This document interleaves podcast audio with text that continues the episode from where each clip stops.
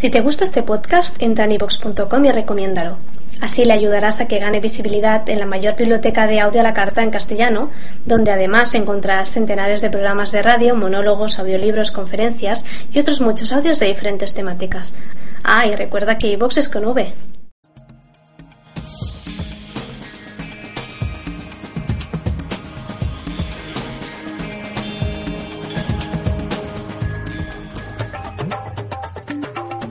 Canarias Ahora Radio. Las cosas son como son.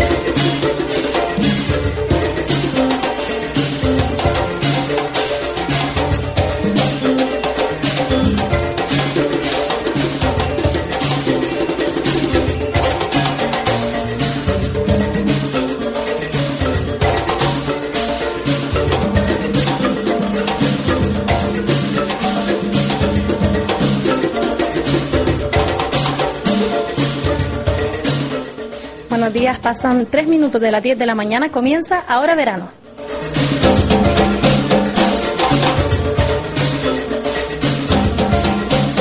Hoy es 3 de septiembre, comenzamos el mes de septiembre en Ahora Verano y la jornada con Coalición Canaria que acusa al Círculo de Empresarios de actuar como portavoz del Partido Popular.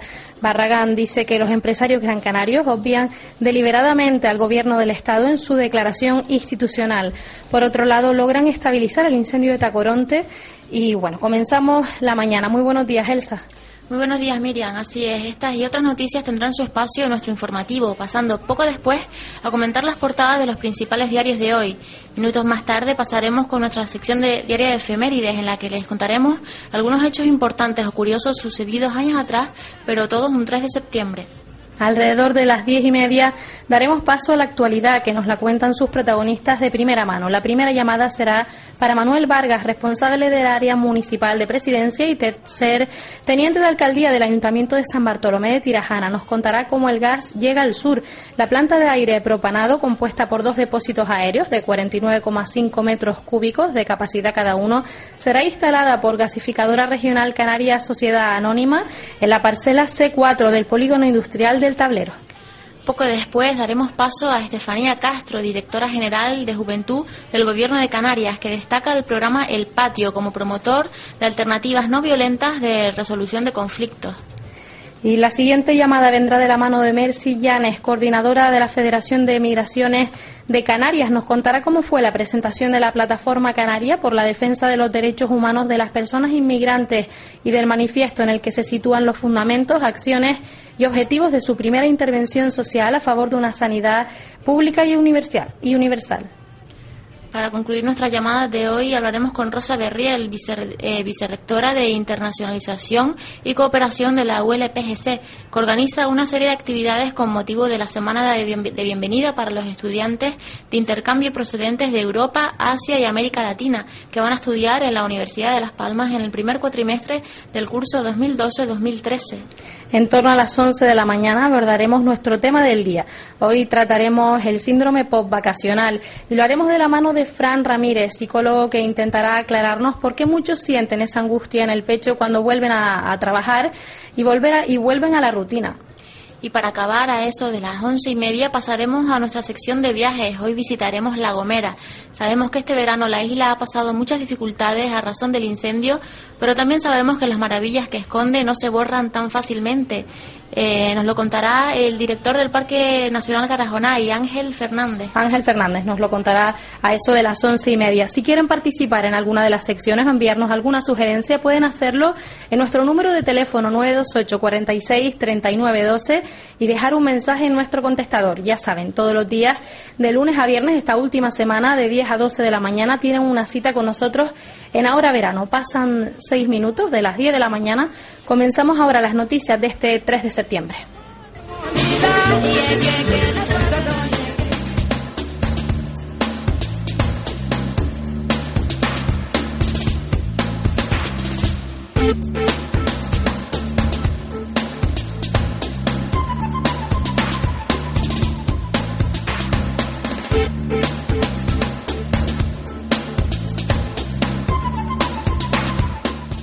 El secretario general de Coalición Canaria, José Miguel Barragán, acusó al Círculo de Empresarios de Gran Canaria de ejercer de portavoz de los argumentos del Partido Popular y obviar deliberadamente al Gobierno del Estado en su declaración institucional. Barragán respeta las críticas vertidas contra el Gobierno de Canarias y contra los dos partidos que sustentan al Ejecutivo, pero señala que no deja de ser paradójico que el día en el que todos miran hacia el Estado por la entrada en vigor de la subida del IVA y obligan a presentar el certificado de residente para viajar, el círculo de empresarios de Gran Canaria se olvide de las medidas del Gobierno que preside Mariano Rajoy. El secretario general de Coalición Canaria subraya que las críticas del círculo de empresarios carecen de credibilidad si solo señalan y critican a unos y se olvidan de un gobierno y de un Estado que en diez meses ha hecho todo lo contrario de lo que prometió en las elecciones generales del pasado mes de noviembre. Medios terrestres y aéreos logran estabilizar el incendio que se originó ayer por la tarde en la montaña de la Atalaya, en el municipio tinerfeño de Tacoronte, según ha informado el Centro Coordinador de Seguridad y Emergencias. A lo largo de la tarde y dada la evolución del incendio, se incorporaron a las labores de extinción un helicóptero Bifor y una unidad helitransportada del área de medio ambiente del Cabildo de Tenerife, así como efectivos del SECOPIM. Los trabajos llevados a cabo tanto por aire como por tierra han permitido que el conato se haya dado por estabilizado poco antes de las 8 de la tarde, tal y como ha indicado el Consorcio de Bomberos al Centro Coordinador de Seguridad y Emergencias, si bien aún se desconoce la superficie que ha resultado afectada. Alrededor de unas 3.000 personas participaron el sábado pasado en la manifestación que fue convocada por la plataforma La Gomera se mueve, constituida a raíz del incendio que ha afectado a la isla colombina desde el pasado 4 de agosto y que aún se mantiene activo en el subsuelo en la zona de Los Gallos. Néstor Rolo, portavoz de la plataforma, explicó que la manifestación, que partió desde la Plaza de las Américas a las 12 del mediodía, ha sido impecable y ha transcurrido sin incidentes por las principales calles de San Sebastián. El portavoz indicó que la convocatoria ha sido bastante activa en cuanto a la presencia de pancartas y exigencias por la gestión del incendio. Comentó también que algunas personas de forma voluntaria decidieron depositar cenizas en la sede del Cabildo como símbolo de la muerte masiva de la masa forestal y de la fauna por la acción de las llamas. La manifestación no solo contó con vecinos de La Gomera, sino también con habitantes de otras islas que se han querido sumar a este acto de protesta por las consecuencias de un incendio en el que han resultado afectados 2.919 hectáreas de la geografía insular y 75 del Parque Nacional de Garajonay. Las viejas pensiones de la capital Gran Canaria comienzan a reconvertirse en hoteles de una y dos estrellas mediante la modernización de su imagen y mejores servicios para atraer a un turismo de menor poder adquisitivo que exija alojamientos cómodos y de calidad. La crisis ha traído consigo la aparición de nuevos turistas que optan por quedarse en alojamientos baratos, la única manera de poder viajar. Prueba de ello es que los hoteles de una o dos estrellas que se han renovado son de los pocos establecimientos alojativos de la capital que consiguen superar el 60% de ocupación en verano, la peor época en el municipio. El objetivo que persiguen los que se han embarcado en esta aventura es ofrecer buenos precios y servicios de calidad que acaben con la imagen cutre de muchas pensiones. Es el caso de históricas pensiones como El Rayo, situada en el entorno del Parque Santa Catalina, que se ha convertido en el Hostal Casa tras una profunda reconversión, o Bora Bora de Hotel, que ha resurgido de la antigua pensión Ansofé, situada en la misma calle. El portavoz del Grupo Mixto en el Parlamento de Canarias, Román Rodríguez, prevé un presupuesto de 2012 más restrictivo, dado que el techo de gastos se ha fijado en unos 5.700 millones y ve probable que Canarias tenga que recurrir al Fondo de Liquidez Autonómico. Rodríguez señaló que el archipiélago está pagando el acuerdo de financiación autonómica suscrito por Coalición Canaria y Partido Popular en 2009 que ata de pies y manos a la comunidad autónoma por la merma de 800 millones anuales. A eso se añaden, según Rodríguez, los recortes propios de la crisis.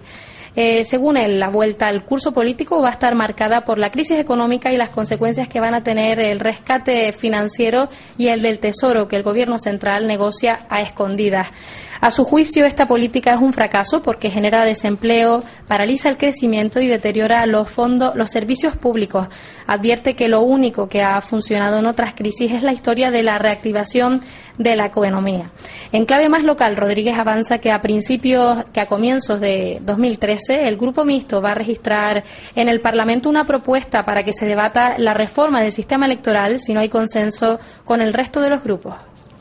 El presidente del Gobierno de Canarias, Paulino Rivero, señaló que el principal reto para los próximos meses sigue siendo garantizar el mantenimiento de los servicios básicos cumpliendo con los objetivos de déficit y endeudamiento. Y para ello entiende que hay que convencer al Estado de la necesidad de revisar el sistema de financiación, pues la desviación de Canarias con respecto a la media estatal es de 384 euros menos per cápita, cantidad que se eleva hasta los 1.400 euros si se toma como referencia a la comunidad que más recibe.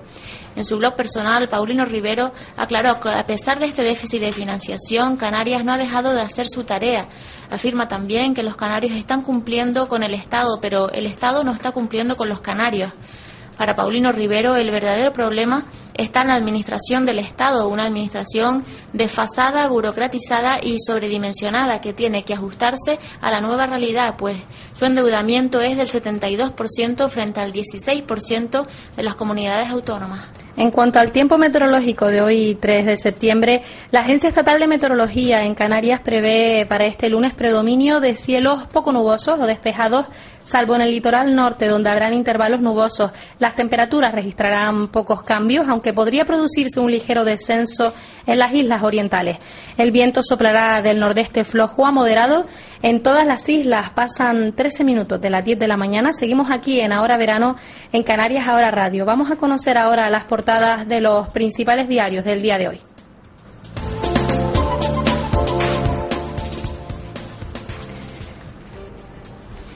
Comenzamos por canariasahora.es. Coalición Canaria acusa al círculo de empresarios de actuar como portavoz del Partido Popular por sus críticas sesgadas al gobierno de Canarias. Barragán dice que los empresarios gran canarios obvian deliberadamente al gobierno del Estado en su declaración institucional.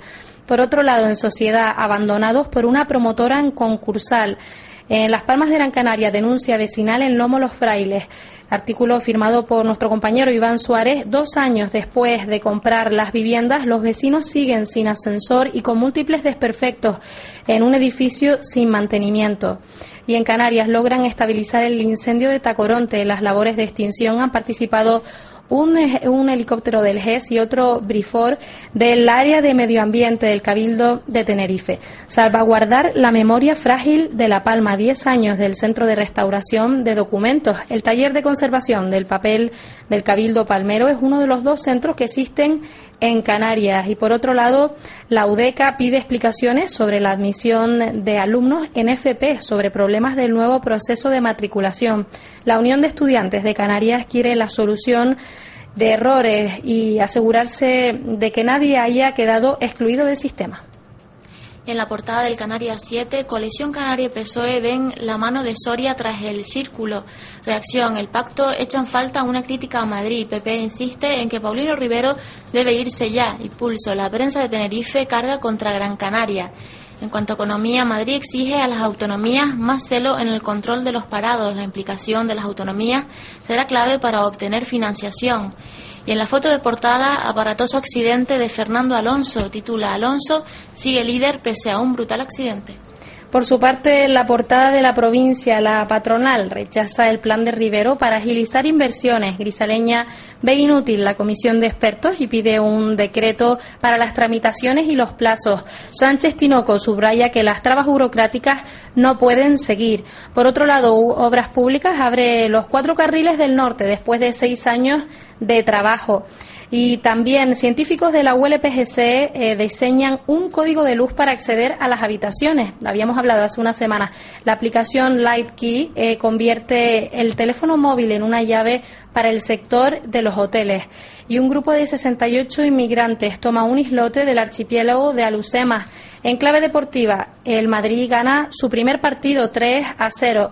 Estoy triste y el club sabe por qué, afirma Cristiano tras sus dos goles sin celebrar. Y por su parte, el día destaca, Asprocan considera que no es momento de solicitar ayudas al transporte de fruta. El presidente de la Asociación de Organizaciones de Productores de Plátanos de Canarias, Asprocan, estima que hacerlo ahora no procede, pese a que se han producido grandes recortes por parte de Fomento. El sábado, peor día para circular por la Tenerife 1 sin ser multado. Y en cuanto a deportes, y con imagen de portada, los jugadores de Tenerife celebran el primer gol marcado por Aridane y titula 2-0 El Tenerife promete. En la portada del diario de avisos destacan el Cabildo, avanza que ya hay dinero para terminar el anillo insular y en sucesos controlan el fuego de la montaña de la Atalaya. En clave cultural, Palerm eh, presenta en Venecia dos ideas arquitectónicas y la imagen de portada del diario de avisos es para el Tenerife que gana, gusta y convence. Los de Álvaro Cervera vencieron cómodamente al Rayo Vallecano B. También otras informaciones. La Feria de Pinoreles se despide hasta 2013 tras ser un excelente reclamo para miles de personas. Y la opinión de Tenerife destaca los santacruceros que reciben ayuda social se duplican en cinco años. El ayuntamiento auxilia a 28.500 residentes sin recursos para subsistir. Por otro lado, los cabildos gastan el 35% de sus ingresos en pagar a sus trabajadores. La institución insular tinerfeña es la que más dinero emplea en nóminas y con foto de portada, deportes, los jugadores de la Unión Deportiva, de, perdón, del Club Deportivo Tenerife, eh, celebran un gol. Tenerife ya es líder de su grupo. Por su parte, en ABC eh, titulan El drama sobrevuela la Fórmula 1. Alonso sale indemne de un brutal accidente en el Gran Premio de Bélgica que ganó Butrón. Y también el ya Generalitat gasta 2.000 millones en una red de empresas y entes paralelos. Montoro exigirá a Cataluña un nuevo plan de ajuste que contemple cómo devolverá el rescate. En clave económica, semana clave para estabilizar la eurozona con la vista puesta en el Banco Central europeo. Y en clave cultural, ABC desvela los nombres de los amantes de Lorca en los sonetos de amor oscuro. En la portada de La Razón, Feijó podría perder el escaño de la mayoría absoluta. Alonso sale vivo del Gran Premio de Bélgica tras un accidente. Rossean arruinó la carrera del asturiano que sigue líder y con foto de portada Alfonso Guerra mostrándose muy alterado durante su intervención junto a Cándido Méndez y el número 3 del partido Óscar López titula El PSOE se quita la careta. Sí, somos radicales. Guerra enarbola un discurso antisistema, ve ilegítima la presidencia de Rajoy y anima a tomar la calle en el mitin de Rodiesmo. Por su parte, la portada de público.es afirman Rajoy arranca el curso político con el ojo puesto en Galicia y Euskadi. La oposición no piensa dar un respiro al gobierno en materia económica y peleará para que el gobierno revierta algunos recortes. La ejecutiva del PSOE también se reúne hoy. Admite que sus promesas estaban fuera de la realidad. Quien me ha impedido cumplir mi programa ha sido la realidad, asume en una entrevista. También, por otro lado, Bankia recibirá en una semana 4.500 millones de dinero público. El FROB decide esta tarde la cifra concreta. Y en cultura, los niños vascos por fin regresan a casa. El documental To Say Goodbye, dirigido por el británico Matt Richard, competirá en, la, en el Festival de Cine de San Sebastián. Cándido Méndez afirma que el Partido Popular se cisca en su ideología para salvar a la banca. El líder de UGT, desde la fiesta minera de Rodiesmo, llama a respaldar las movilizaciones sindicales del 15 de septiembre y promete que el 2012 será un otoño muy caliente y sobre el caso Bretón, demagogia penal y, y penitenciaria, por José Ignacio Lacasta Zabalza. Los huesos de cachorros se parecen mucho, incluyendo los humanos. La forense del caso Bretón se defiende de las críticas a su informe sobre los restos encontrados en la finca de las quemadillas. Y por último, en España necesita ver la imagen de un banquero en la cárcel, dice Cayo Lara. El coordinador federal de Izquierda Unida rechaza la crítica generalizada hacia la política y los políticos y hacia los sindicatos y apuesta por las alternativas a la austeridad del gobierno y el país destaca en su portada semana clave para la crisis del euro. La ayuda financiera, financiera a España eleva la tensión entre el Banco Central Europeo y Bundesbank. Rajoy tratará este jueves de que Merkel defina su postura sobre el rescate. Por otro lado, 81 inmigrantes tratan de forzar su entrada a España desde un islote. Interior rehúsa acoger a los sin papeles llegados a Isla de Tierra junto a Marruecos. En cuanto a deportes, Cristiano, estoy triste y el Madrid sabe por qué. Y en la foto de portada, brutal accidente de Alonso y Hamilton. Por su parte, la portada del mundo afirma en Alemania, cree que Rajoy se equivoca de prioridades. Altos funcionarios que preparan la visita de Merkel sostienen que se confunde al presionar al Banco Central Europeo para bajar la prima de riesgo en vez de combatir el paro con más reformas. 70 sin papeles se cuelan en España por la isla de tierra y el Partido Socialista de Euskadi y Batasuna mantienen en secreto una mesa de diálogo. Rodolfo Ares y Rufi Echeverría dirigen las delegaciones que se reúnen desde hace un año con un orden del día. En la imagen de portada, Rodolfo Ares aplaude a Pachi López tras ser proclamado eh, candidato a Lendakari ayer en Bilbao.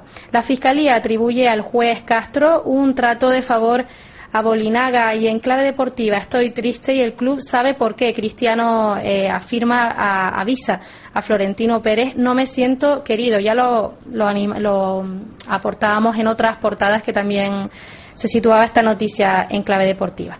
Pasan 22 minutos de las 10 de la mañana y nos vamos a viajar en el tiempo con nuestra sección de efemérides de hoy.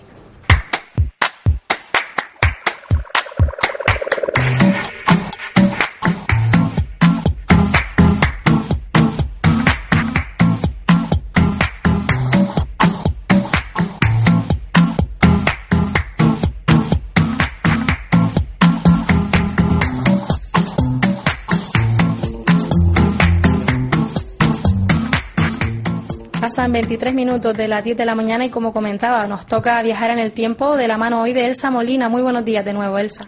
Buenos días, Miriam. Vamos a comentar algunos hechos destacables sucedidos años atrás, pero todos un 3 de septiembre y comenzamos en 1791. En Francia se proclama la primera constitución escrita de su historia. Dos años después del comienzo de la Revolución Francesa, ¿no? Exacto, lo que nos indica que las revoluciones tienen su recompensa, como muchas veces ha ocurrido en la historia y lo que nos hace replantearnos muchos de los movimientos que se realizan hoy en día y que todos nos planteamos si sirven de algo o no, sobre todo, ¿no? Pues aquí tenemos la respuesta. Todo movimiento desde abajo hace tambalearse lo de arriba, como leí una vez en un grafiti. en 1821, en México, Chiapas se declara independiente de España. En 1821 las Cortes Españolas erigieron todas las intendencias en provincias, de lo cual Chiapas también se benefició y cuando la reciente provincia apenas se estaba organizando, se produjo la independencia de México. En 1821, en Estados Unidos, un huracán golpea Nueva York. Se trata del único caso conocido en la historia de esa ciudad. Aunque recordemos que en agosto del 2011 el huracán Irene también pasó por la gran ciudad. Pero catalogado como una tormenta tropical. Seguimos. En 1935, 3 de septiembre, Malcolm Campbell se convierte en el primer hombre en manejar un automóvil a más de 483 kilómetros por hora. Y Miriam, cuando busco las efemérides, eh, los acontecimientos importantes, siempre tiendo a escoger lo más curioso o lo que más me llegue. Igual fue mi sorpresa cuando buscando las de hoy me encuentro con el cumpleaños de uno de mis escritores preferidos. Me pasó con Isabel Allende y me vuelvo a pasar esta vez con Eduardo Galeano. El 3 de septiembre de 1940 nació este escritor uruguayo que a nadie deja indiferente y me permito el lujo de, leerles un pequeño cuentito. No fue fácil escoger uno, pero al final me decanté por este. Se titula Celebración de la Infancia. Fue a la entrada del pueblo de Ollataitambó, cerca de Cusco. Yo me había despedido de un grupo de turistas y estaba solo, mirando de lejos las ruinas de piedra, cuando un niño del lugar, enclenque haraposo, se acercó a pedirme que le regalara una lapicera. No podía darle la lapicera que tenía porque la estaba usando de no sé qué aburridas anotaciones, pero le ofrecí dibujarle un cerdito en la mano. Súbitamente se corrió la voz.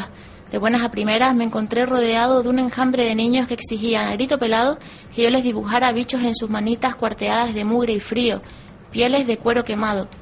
Había quien quería un cóndor y quien una serpiente, otros preferían loritos o lechuzas y no faltaban los que pedían un fantasma o un dragón, y entonces, en medio de aquel alboroto, un desamparadito que no alzaba más de un metro del suelo me mostró un reloj dibujado con tinta negra en su muñeca.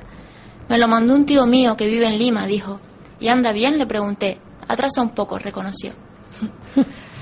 en 1969 continuamos, muere Ho Chi Minh, dirigente comunista vietnamita. Y en 1978 Juan Pablo I comienza oficialmente su, su pontificado y fallecerá un mes después un papa fugaz, podríamos decir, ¿no? pues sí, tanto. Y finalizamos las efemérides de 1955, nace, que nace Steve, cuando nació, perdón, en 3 de septiembre, Steve Jones, guitarrista británico del grupo Sex Pistols, banda de punk, de punk rock formada en Londres en 1975 y considerada la responsable de haber iniciado el movimiento punk en el Reino Unido. Como no, una efeméride relacionada con la música para acabar bien la sección de hoy. Así es, le dejamos con un tema de los Sex Pistols, Ark in the UK.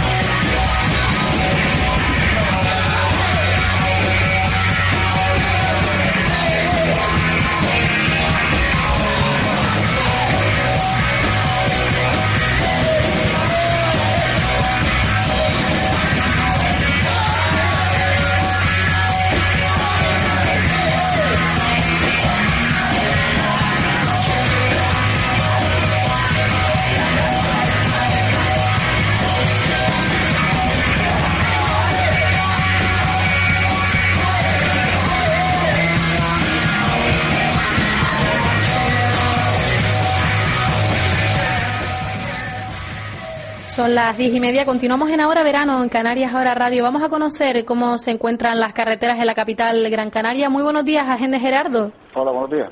¿Qué tal? Muy bien. ¿Cómo se encuentran las carreteras en esta mañana en Las Palmas de Gran Canaria?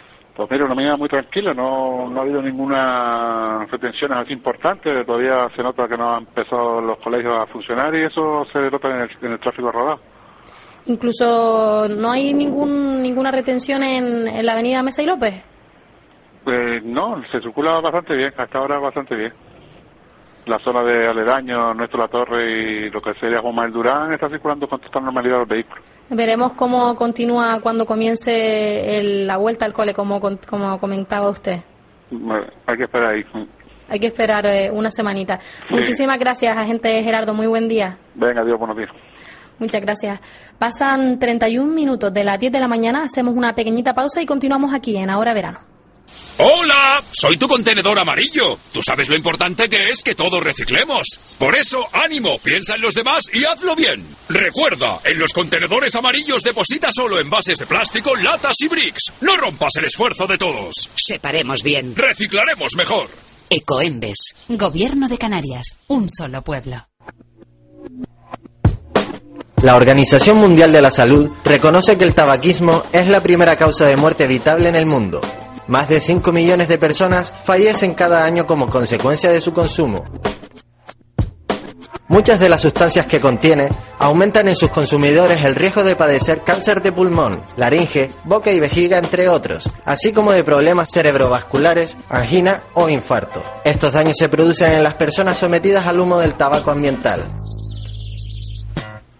La vida sin tabaco, mejor. Es un mensaje del Servicio Canario de Salud, Gobierno de Canarias. Bienvenidos al placer. Bienvenidos a los centros Coralium Costa Meloneras y Villa del Conde. El Spa Coralium Costa Meloneras le ofrece un espectacular recorrido hidrotermal por diferentes espacios temáticos con piscinas, saunas o áreas para tratamientos beneficiosos para cuerpo y mente. La Talazo Coralium Villa del Conde es otro concepto de centro de bienestar situado al borde del mar trato personalizado y sistemas de relajación a través del agua salada o los masajes. Bienvenidos al placer. Bienvenidos a los centros Coralium Costa Meloneras y Villa del Conde, en el sur de Gran Canaria. Reservas en el 928 12 81 81 y 928 56 32 32 o en internet en lopesanhotels.com. Outlet Mesa y López, 20, 21 y 22 de septiembre. Una gran oportunidad para dar a conocer y vender los productos de otra temporada. Reserva ya tu espacio en las Ramblas de Mesa y López. Información e inscripción en nuestra web www.mesaylopez.net o en el teléfono 928 29 70 83. Sigues escuchando Ahora Verano con Miriam Suárez. La primera llamada del día está patrocinada por Boulevard Faro. Son las 10 y 33 minutos. Continuamos en Ahora Verano, en Canarias Ahora Radio, y el gas llega al sur. La planta de aire propanado, compuesta por dos depósitos aéreos de 49,5 metros cúbicos de capacidad cada uno, será instalada por Gasificadora Regional Canaria, Sociedad Anónima, en la parcela C4 del Polígono Industrial del Tablero, en Gran Canaria. Vamos a hablar precisamente con Manuel Vargas Gallego, responsable del área municipal eh, del Ayuntamiento de San Bartolomé de Tirajana. Muy buenos días, Manuel. Buenos días. Buenos días. Comentábamos que la planta de gas del tablero en principio suministrará el combustible industrial a los hoteles de la zona de, de Meloneras y Soneland, esa zona también del oasis de Maspalomas. ¿Se Bueno, localizarán? Sí, perdona. Sí. Eh, no, esto es un proyecto que está todavía en autorización administrativa y que todavía le queda un largo recorrido dentro de la administración. ¿eh? Sí, Pero te, sí, que- sí. te quería preguntar cuál es esa idea futura ¿no? que se quiere llevar a cabo. Bueno, eh, la idea que ha plantado, que ha planteado eh, Gas Canarias es tener eh, una planta de aire propanado y una red de distribución eh, que salga de lo que es el polígono industrial del tablero, eh, concretamente de la parcela C4 en, en lo que es la calle Cartago, que es propiedad municipal y que en principio es de donde partiría esa red para suministrar a todos los hoteles y a todas las instalaciones que sean de un consumo significativo dentro de lo que es la zona turística. Pero tengo entendido que luego tendrían la, la, intención de, si va bien y si continúa este proyecto, de proporcionar la energía también a otros eh, complejos, ¿no? En otras zonas del sur.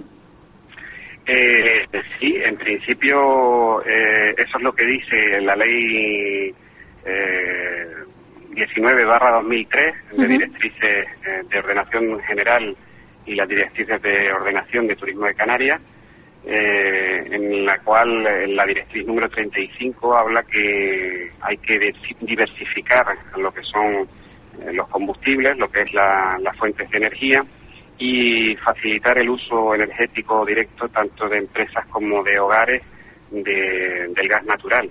Hasta tanto no se instale un gasoducto que seguramente vendrá desde, la, desde una posible regasificadora, eh, tendríamos que utilizar esta planta de aire flotado y, eso es en lo que están ahora mismo la empresa Gas Canaria.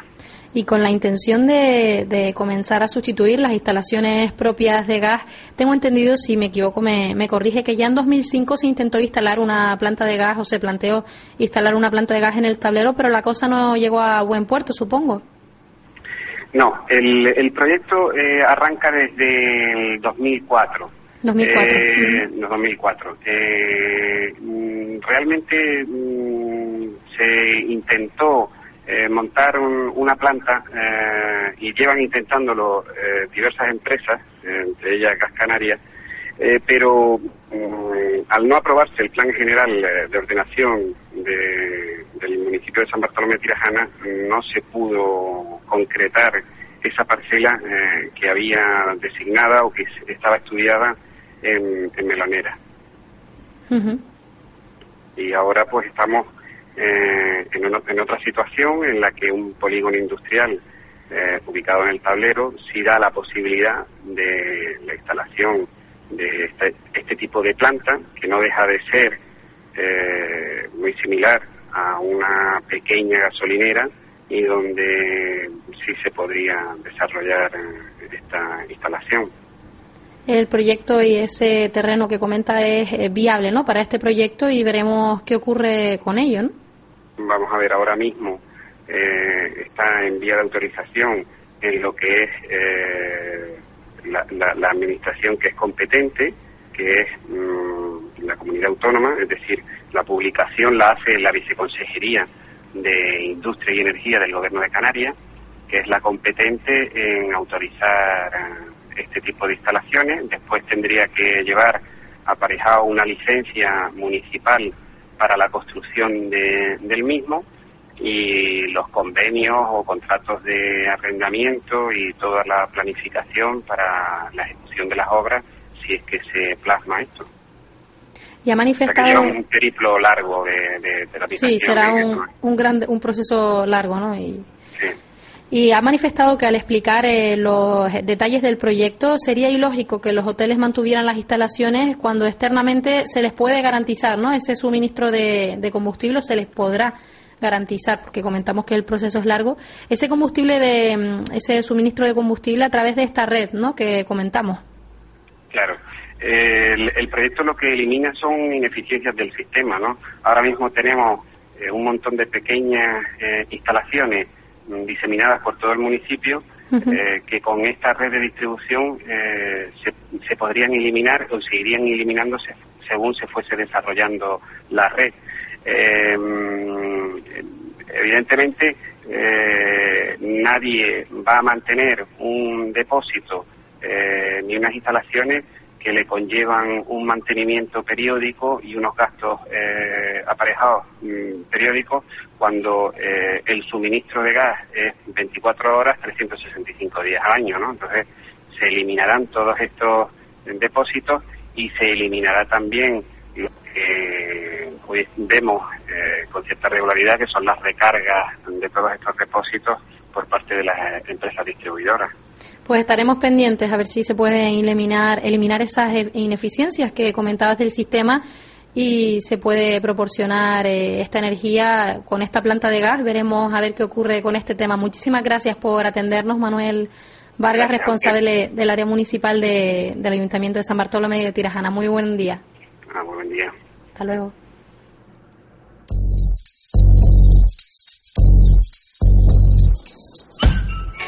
Los mejores comercios y las firmas más importantes en el área comercial Boulevard El Faro. Una bonita zona comercial en el sur de Gran Canaria. El área comercial Boulevard El Faro cuenta con amplios paseos comerciales junto al mar, rodeado de zonas verdes y panorámicas terrazas que miran al Océano Atlántico. Área comercial Boulevard El Faro moda, complementos, perfumerías, joyerías, bares, restaurantes, todo lo tienes aquí. Área Comercial Boulevard El Faro, Costa Meloneras. Siempre contigo. Canarias Ahora Radio. Alicia, 64 años. No se gana la vida limpiando cristales en los semáforos. Lo único que hace desde que su marido tiene problemas con el alcohol es encargarse de su familia y de todas las tareas de la casa. Apadrina una esposa. Si no lo haces por él, hazlo por Alicia. Irichen, más de 20 años devolviendo la vida a los drogodependientes y a los que les rodean.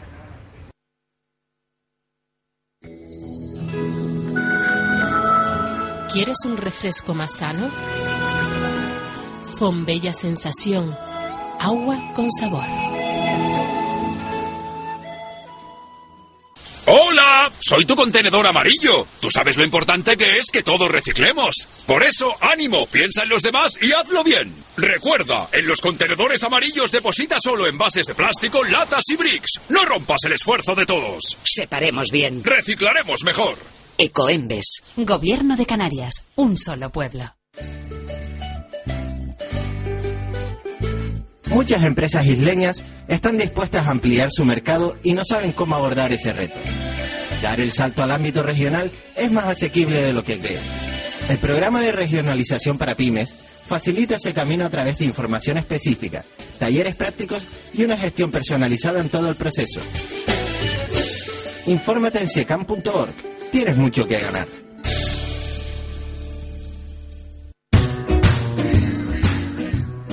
Así es la vida. Eso es lo que la gente dice. Trabajar, estudiar, estrés, problemas, dinero. Lo que nadie sabe es que hay otra vida. Una de tranquilidad, de puestas de sol únicas, donde el día a día no tiene cabida. La vida está en las entrañas de la tierra. Encuentra la tranquilidad en las casas cuevas de artenatur.com o llamando al 686-795-849. Y a partir de este verano disfruta con nuestras casas con piscinas. Artenatur, Premio Nacional de Turismo Rural. Artenatur, vive la cueva.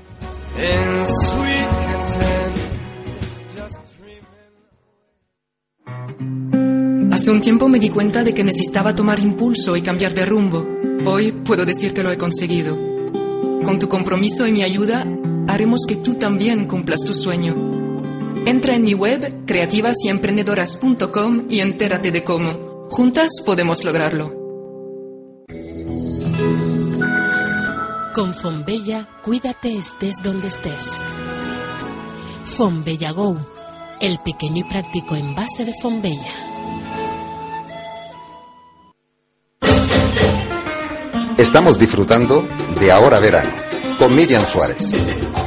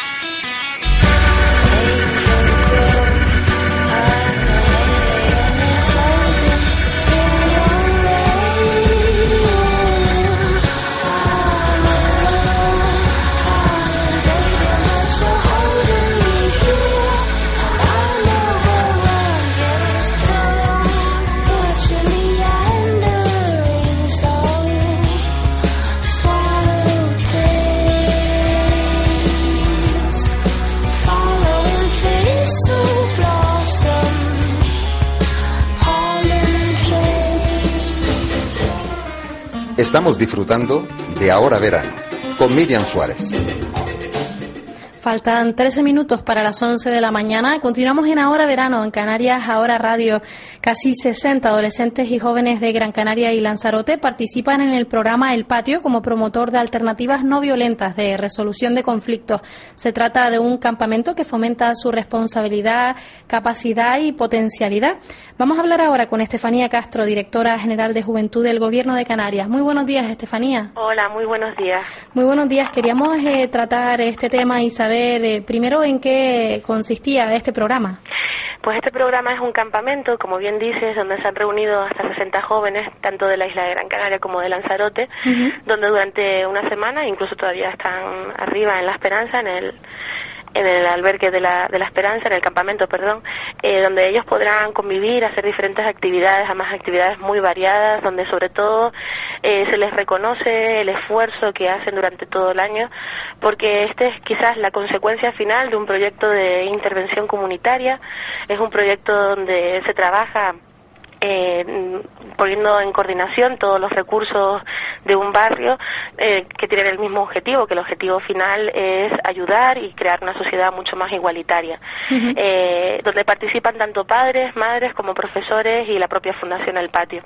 De esta forma eh, se, les, se les hace un reconocimiento casi ya a final de verano para que ellos puedan pues tener unas actividades mucho más lúdicas, más divertidas, pero sobre todo donde puedan encontrarse en un lugar donde donde puedan convivir, donde puedan ponerse cara a muchos de ellos que solo se conocen a través de, de de internet, ¿no? Porque como te digo hay jóvenes de Lanzarote y de Gran Canaria y, y, es una forma también de, como te digo, de culminar un proyecto que es un éxito año tras año y que de hecho ya está empezando en el próximo campamento del próximo año y la verdad que es una, una alegría y una satisfacción para esta Dirección General de Juventud dar una información en positivo donde se pueda poner en valor a la juventud eh, ahora más que nunca. Este campamento se desarrolla entonces desde el 28 de agosto hasta el 5 de septiembre, ¿no? Está Eh, justo por, por terminar esta semana. Efectivamente, hasta el 5 de septiembre estarán, como, como te mencioné, en el campamento de la Esperanza. Ellos están, te digo, muy ilusionados, muy implicados. Son los propios padres los que organizan la comida del campamento. Eh, hay muchos monitores eh, que están en las actividades estos días, eh, colaboran de forma altruista, porque realmente creen en este proyecto, porque realmente creen que vale la pena eh, crear estos espacios de convivencia para que nuestros jóvenes, nuestro futuro, eh, sepa que hay un que se puede diseñar un mundo mucho más justo y más igualitario. Y Estefanía, hablando de los objetivos que tiene este programa, eh, supongo que, bueno, si intenta promover las alternativas no violentas en la resolución de conflictos, habrá muchísimas actividades en grupo, ¿no? Sobre todo para darse cuenta de esa cooperatividad, ¿no? Y no, y no competitividad, sobre todo. Exacto. De, de hecho, yo todas las mañanas, eh, al despertarse después de desayunar, hace una asamblea donde se reúne todos los chicos y chicas del campamento con los monitores y donde un poco hablan y hacen alusión pues a los conflictos que se, les generan en su vida cotidiana y, y la verdad que son muy participativos eh, también es en una clave pues en este momento pues muy lúdica no muy de buen rollo porque es así como lo presta el contexto pero sí es cierto que trabajan con una metodología donde sobre todo se trata de fomentar una resolución de conflictos pacífica a través del diálogo y como te digo tienen actividades muy variadas eh, donde incluso hacen sus propias canciones sus propios vídeos donde sobre todo se da un mensaje muy en positivo, donde se fomenta un hábito de vida saludable y esto es lo que han hecho estos chicos durante estos días y que, como te digo, ya está empezando en, la en el próximo año, en el próximo campamento. Supongo que también entre los objetivos, además de, de fomentar esa responsabilidad y, y capacidad, será también aumentar eh, la seguridad en sí mismo, ¿no?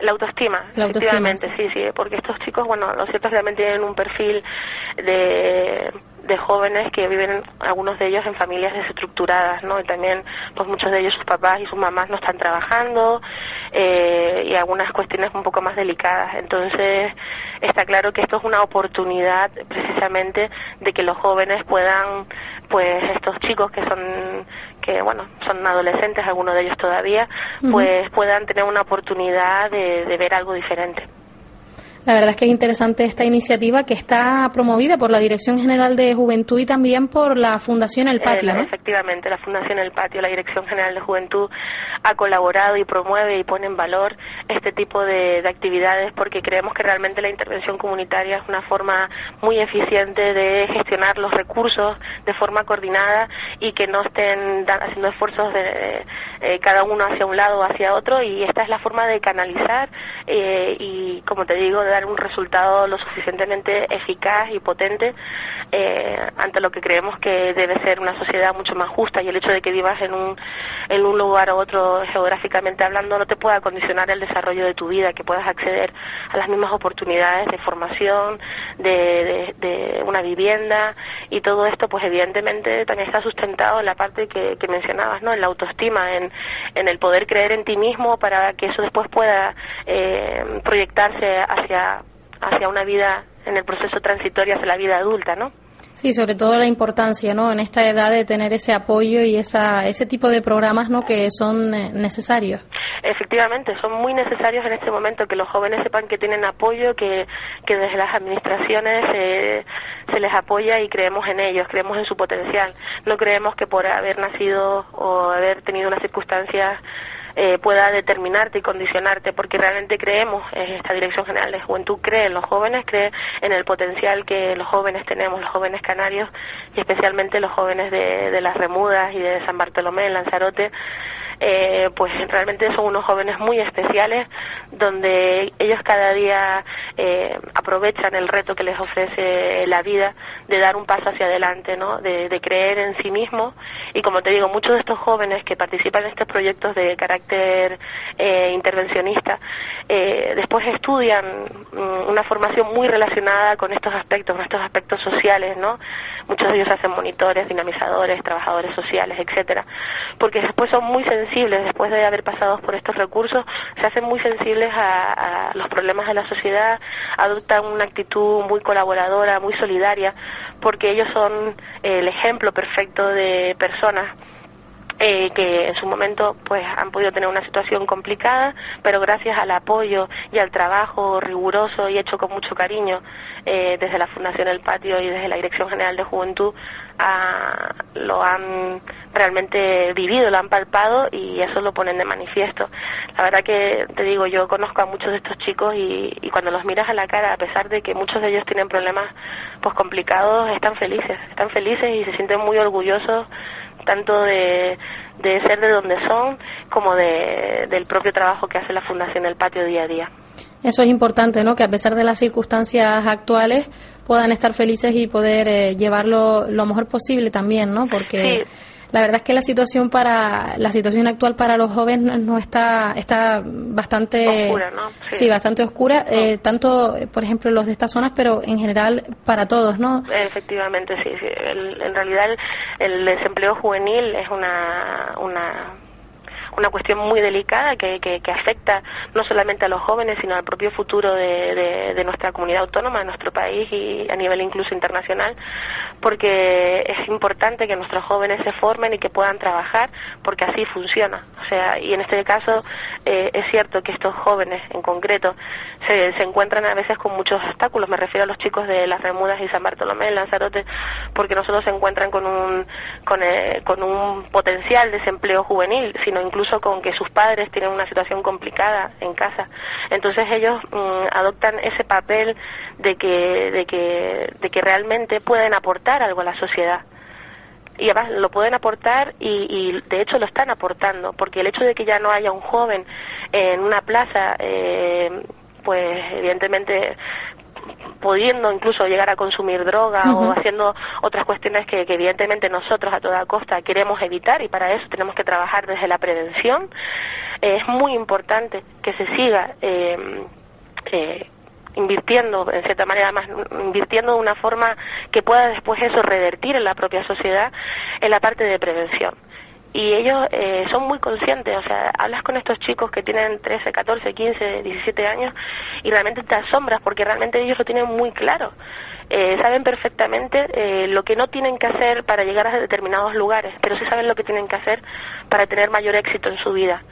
Entonces, te digo, este proyecto, mm, este proyecto, bueno, más que un proyecto ya es una realidad, porque pues la Fundación El Patio lleva siendo una una larga trayectoria en las remudas. De hecho, eh, hay un dato que es pues muy muy positivo, ¿no? Antes habían algunos jóvenes menores en, en la montañeta, en el centro de menores que venían procedían de las remudas. A día de hoy o hay uno o no hay ninguno. O sea, el dato ha bajado muchísimo. Eh, ¿Eso qué quiere decir? Mm, que en cierta manera este proyecto ha funcionado. Este proyecto que empezó siendo un proyecto ya es una realidad.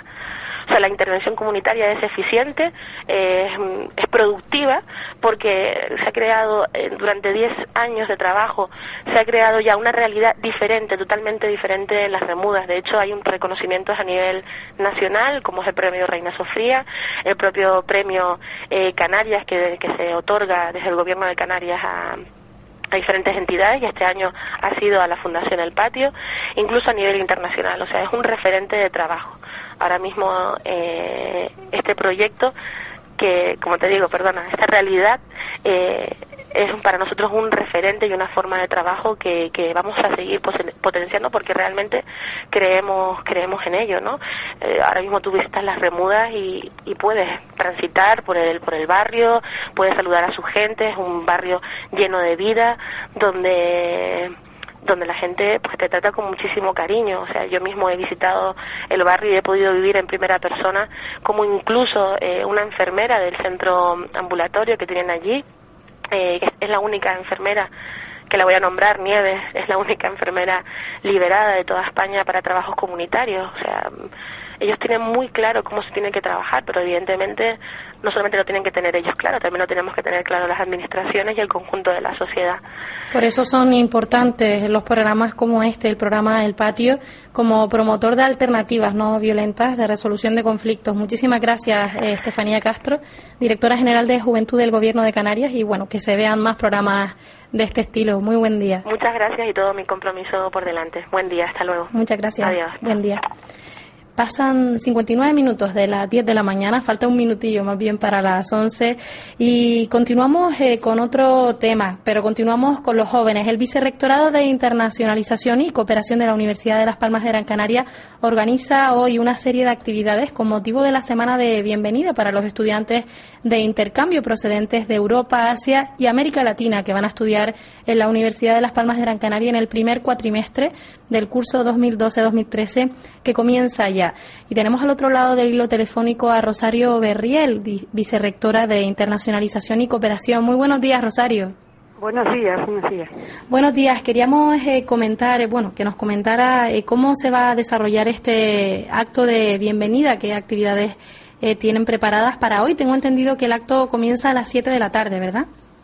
Realmente ya se ha empezado a dar información sobre todos los actos de la semana, porque es una semana, pero el, el acto fundamental es esta tarde a las 7, donde el rector de la universidad, el alcalde de la ciudad y los representantes del cuerpo consular eh, les hablarán, les darán la bienvenida a la universidad, a la ciudad, y les daremos toda la información a los estudiantes que necesitan para su estancia con nosotros. La verdad es que cada... Sí, perdón. Sí, sí, sí, continúe. Bueno, luego eh, se les obsequiará con un concierto de la banda de Aruca, eh, de la banda de jóvenes, y pues terminaremos con un espacio donde todos pueden hablar, conocerse y ir dándoles la información que necesitan cada vez eh, más jóvenes realizan este tipo de, programas internacionales, ¿no? No solo Erasmus, sino también a, otros lugares. Y además se tiene muy en cuenta a la hora de encontrar trabajo, que ya sabemos que es tan difícil, eh, que un estudiante haya realizado este programa, ¿no? Eh, tenemos estudios hechos que el 40% de las empresas prefieren estudiantes que hayan hecho algún tipo de movilidad. Eh, cada vez los estudiantes estamos pasando situaciones, una situación muy difícil, que en muchos casos pues les es imposible poder moverse porque necesitan una ayuda familiar y no, no disponen de ella, pero eh, también cada vez los estudiantes son más conscientes que de alguna manera tienen que hacerla.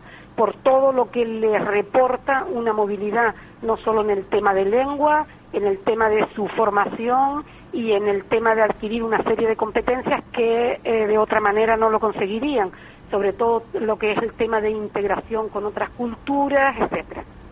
Además, cada vez vienen más tanto el archipiélago como a cualquier otra ciudad española, ¿no? Tengo entendido que, acogerá este primer eh, cuatrimestre del curso académico alrededor de 700 estudiantes de, intercambio, ¿no?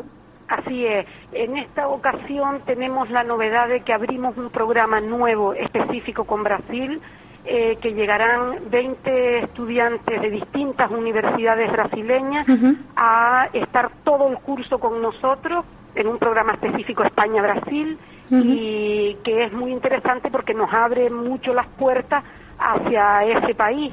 Y luego eh, ya se está trabajando para poner en marcha mm, ya eh, intercambio de posgrado con los estudiantes de, de, Brasil, que también es muy interesante.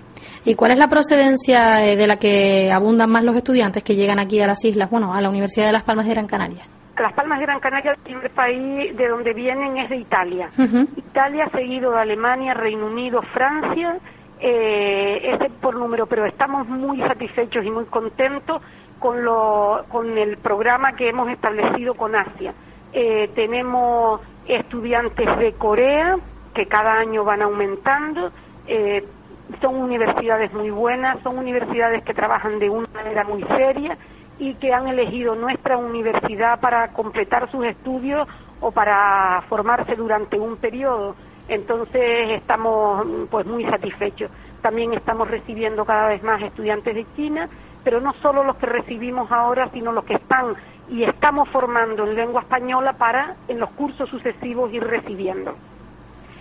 Y otra novedad, Rosario, eh, de este curso es la puesta a disposición de los estudiantes Erasmus, tanto de los entrantes como los salientes, de un nuevo portal, ¿no? Con información específica que se llama International Mobility Point. Supongo que será muy importante para ellos, sobre todo los que llegan, para obtener información, ¿no? De alojamiento, de transportes, cómo poderse orientar, ¿no? Exacto. El International Mobility Point no solo es un portal, es un servicio de la universidad y que claro, en una época de restricciones como la actual, pues lo que se ha puesto en marcha es la imaginación y la ilusión de muchas personas y hemos creado este servicio. Un servicio que ayuda y facilita la estancia entre nosotros. Antes de venir aquí eh, ya ellos se van informando eh, y nosotros estamos muy satisfechos porque en mes y medio ha tenido 12.000 visitas, 11.000 y pico visitas ese portal con lo cual ellos pueden conocer la ciudad antes de venir, conocer toda la oferta cultural, conocer toda la oferta educativa, alquilar su vivienda, alquilar su residencia, eh, conocer el transporte, todo lo que la ciudad y la isla ofrece para estos estudiantes. Entonces hemos, sabemos que es la primera vez que se pone en marcha el servicio, que tendrá muchas deficiencias, asumimos todo eso, pero eh, también pues nos congratulamos de haber puesto este, esto en marcha y de que haya funcionado y de que esté funcionando también. Por último, Rosario, el último día de, la semana de estos actos que estamos comentando, habrá también sorteos para los que se dirijan a, a los stands de, de estos programas de movilidad, solamente para los estudiantes que hayan hecho este tipo de programas, ¿no? Sí, es para, bueno, desde aquí también quiero agradecer pues eh, al Ayuntamiento de Las Palmas, Patronato de Turismo, seguro que me dejaré a alguien, guaguas municipales, eh, etcétera, mm, compañías aéreas, etcétera, toda la, la deferencia que han tenido y la ayuda, Samsung, una compañía de seguro, o sea, toda la ayuda que nos han brindado para poner todo esto en marcha. Entonces, ellos, pues muy amablemente, para incentivar y para que los alumnos, pues no sé, tengan una ilusión, pues han puesto, han donado, pues no sé, bonos de guagua, teléfonos móviles, billetes de avión. Hay diferentes actividades también, actividades acuáticas, piragüismo, iniciación al sur. Exacto. Eso es el Vicerrectorado de Cultura, lleva todas estas actividades de la universidad y también pues se ha brindado, desde la universidad nos hemos brindado, pues ayudarles a que participen en todo esto. también el Centro Confucio, que es muy importante para nuestra universidad, también ofrece unas clases gratis de, chino y también desde el aula de idioma unas clases gratis de español. Entonces creo que es una colaboración entre todos que bueno que les ayudará a los que nos visitan, a los estudiantes que están eh, haciendo su movilidad en la Universidad de Las Palmas de Gran Canaria. Pues muchísimas gracias, Rosario Berriel, vicerrectora de Internacionalización y Cooperación. Estaremos pendientes de esta semana de bienvenida para los estudiantes del programa de internacionalización. Muchísimas gracias a ustedes. Muchas gracias. buen día. Igualmente. Pasan siete minutos de las once de la mañana. Continuamos en Ahora Verano y comentábamos la presentación de la plataforma canaria por la defensa de los derechos humanos de las personas inmigrantes y ese manifiesto en el que se sitúan los fundamentos, acciones y objetivos de su primera intervención social a favor de una salud pública y universal. Vamos a hablar ahora con Mercy Llanes, coordinadora de la Federación de Migraciones de Canarias, que nos va a hablar de esta presentación de la plataforma canaria. Muy buenos días. Hola, buenos días. Buenos días, Mercy. Comentábamos que el jueves pasado presentaron la Plataforma Canaria por la Defensa de los Derechos Humanos de las Personas Inmigrantes. ¿Cómo transcurrió este acto? Eh, mira, es personas migrantes. Sí. Personas migrantes porque para nosotros es importante el hecho de que sean migrantes, no inmigrante, porque es algo que es del ir y de venir de las personas, el, el hecho de ser migrante. Bueno, la plataforma se presentó el día jueves la verdad es que contento porque hubo muchos medios a la expectativa de lo que sería la plataforma, donde reunimos más de una veintena de organizaciones que están trabajando por la inmigración, ¿no? Y que vimos eh, oportuno hacer esta plataforma para denunciar la violación de los derechos en cuanto a la sanidad se refiere. Porque van a ser muchas las personas que, que a partir o que, que a partir de este primero de septiembre se quedaron sin cobertura sanitaria. Sí, esta formación de esta plataforma se sitúa en un momento crucial, ¿no? En un momento muy difícil, tanto económico como social, y supongo que entre los objetivos estará esa reivindicación, ¿no? De poder eh, tener derecho a esa cobertura sanitaria. Sí, sí, porque o sea, es, un, es un derecho fundamental y la Constitución española también lo, lo recoge, ¿no? Como, como una medida del gobierno el, el poder por lo menos cubrir las necesidades básicas de las personas o de las personas que se residen en el, en el territorio español.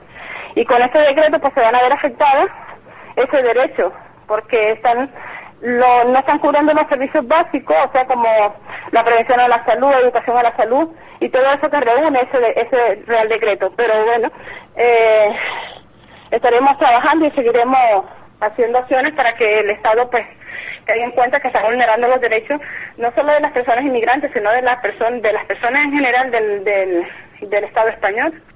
Y Mercy, otros eh, fundamentos eh, que estén también en, en su manifiesto, eh, aspectos que quieran reivindicar y que lleven a cabo también acciones para, para llevarlo a cabo. Pues mira, entre las acciones que tenemos nosotros ahorita en el momento es eh, denunciarla a, España, al Estado español, ante la Organización Mundial de la Salud, ante la OIT, ante los estamentos internacionales, para que se den cuenta de lo que está pasando aquí en el Estado español, que se están vulnerando los derechos de las personas y que al final pues seremos eso, una mano de obra barata, que no vamos a tener derecho a nada, y pero sí estamos obligados a seguir contribuyendo a la economía del país. Pues estaremos muy pendientes de esas acciones que lleven a cabo y bueno, mucho ánimo en esta plataforma, sobre todo tras la presentación, que nos hubiera gustado también comentarlo y bueno, nunca es tarde hoy lunes para comentar que esta plataforma seguirá llevando acciones para intentar, pues bueno, conseguir una sociedad lo más justa posible, ¿no? Sí, sí, porque eh, de todas formas ahorita van a comenzar, están comenzando con lo que es la sanidad pero que seguirán siendo, eh, habrán otros recortes sobre educación, sobre cultura, sobre todos los derechos básicos que tenemos las personas y que el objetivo siempre y lo que vamos, lo que vamos a estar siempre al frente de esos recortes y de esas medidas vamos a ser las personas inmigrantes porque somos el punto más débil en esta, en esta sociedad, ¿no? Y es una forma también de atacar y de que se vaya aumentando el racismo y la xenofobia en la población, porque siempre nos muestran a nosotros como personas causantes de la de la crisis que hay. Sí, ese será otro de los objetivos que lleven a cabo, ¿no? Intentar Sí. evitar ese tipo de, de situaciones. De situaciones, sí. Pues muchísimas gracias, Mercy Llanes, coordinadora de la Federación de Migraciones de Canarias y también integrante de esta plataforma canaria por la defensa de los derechos humanos de las personas emigrantes. Muchas gracias. Muchísimas gracias. Gracias Buen día. Hasta luego. Pasan 12 minutos de las 11 de la mañana. Vamos a hacer una pequeña pausa y continuamos aquí en Ahora Verano con nuestro tema del día. Estamos disfrutando de Ahora Verano con Miriam Suárez.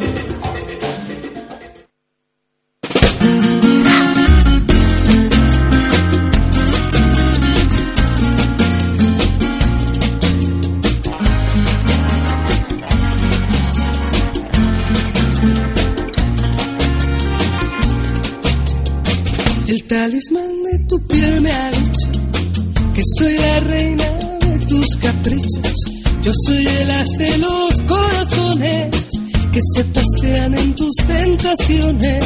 El talismán de tu piel me cuenta que en tu montura caerán las riendas. Cuando una noche de amor desesperados caigamos juntos enredados,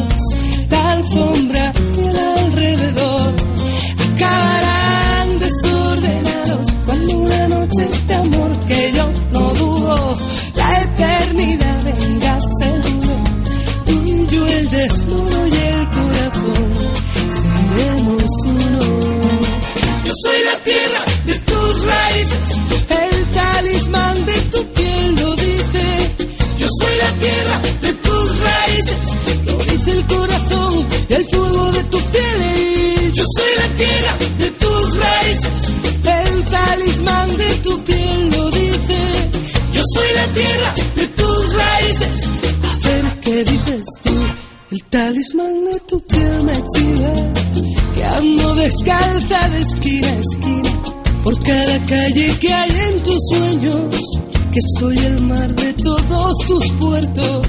El talismán de tu piel me cuenta que tu destino caerá a mi puerta. Cuando una noche de amor desesperados caigamos juntos y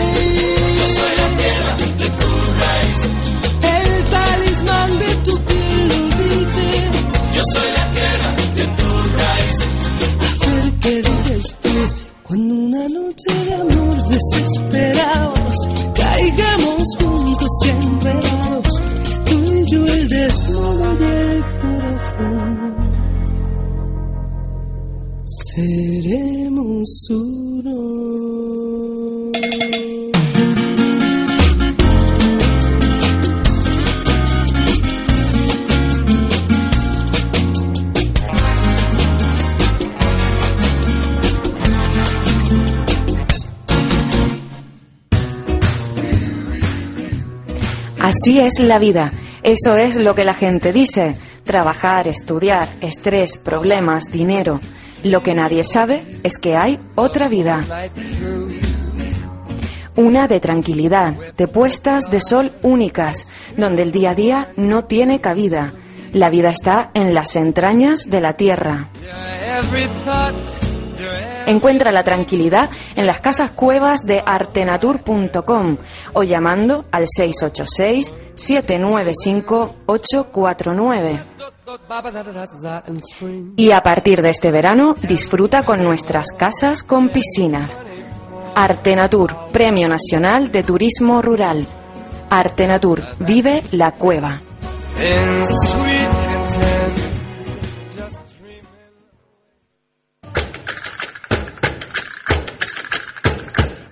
Comercio electrónico es una gran oportunidad para las pymes comerciales de nuestra región. La Dirección General de Comercio y Consumo del Gobierno de Canarias apuesta por la innovación, por las tecnologías de la información y las comunicaciones y por el desarrollo de la actividad sobre redes abiertas. Amplía tus perspectivas mediante el negocio electrónico. Infórmate en ciacam.org. Outlet Mesa y López, 20, 21 y 22 de septiembre. Una gran oportunidad para dar a conocer y vender los productos de otra temporada. Reserva ya tu espacio en las Ramblas de Mesa y López. Información e inscripción en nuestra web www.mesaylopez.net o en el teléfono 928 29 70 83. Bienvenidos al placer. Bienvenidos a los centros Coralium Costa Meloneras y Villa del Conde. El Spa Coralium Costa Meloneras le ofrece un espectacular recorrido hidrotermal por diferentes espacios temáticos con piscinas, saunas o áreas para tratamientos beneficiosos para cuerpo y mente. La Palazzo Coralium Villa del Conde es otro concepto de centro de bienestar situado al borde del mar, trato personalizado y sistemas de relajación a través del agua salada o los masajes. Bienvenidos al placer. Bienvenidos a los centros Coralium Costa Meloneras y Villa del Conde, en el sur de Gran Canaria. Reservas en el 928 12 81 81 y 928 56 32 32 o en internet en lopesanhotels.com.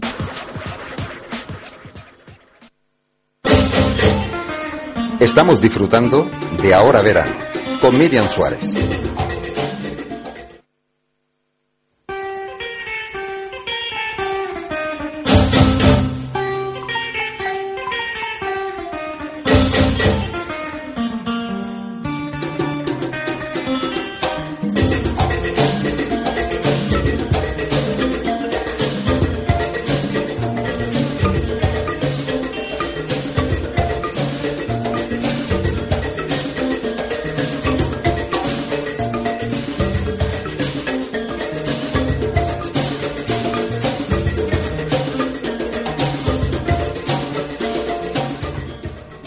Pasan 19 minutos de las 11 de la mañana. Seguimos en Ahora Verano en Canarias, Ahora Radio. Hoy es 3 de septiembre y qué mejor que tratar el síndrome post-vacacional. Para tratar este tema en profundidad tengo a mi lado en el estudio a Fran Ramírez, psicólogo, máster en psicoterapia psicoanalítica con niños y adolescentes. Trabajó durante dos años en el Hospital Gregorio Marañón de Madrid con pacientes con fibromialgia y síndrome de fatiga crónica principalmente.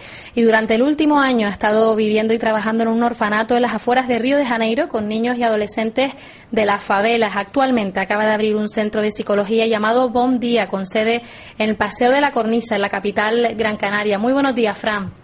Buenos días, Miriam, y muchas gracias por invitarme una vez más a pasar un rato con ustedes. La verdad es que el tema es indicado para este día porque prácticamente todos los oyentes estarán volviendo al trabajo. También algunos compañeros de aquí, del equipo de Canarias ahora. Me mira muy Igualida Ojeda, nuestra compañera técnico, con cara de, de pena de síndrome vacacional, tal cual.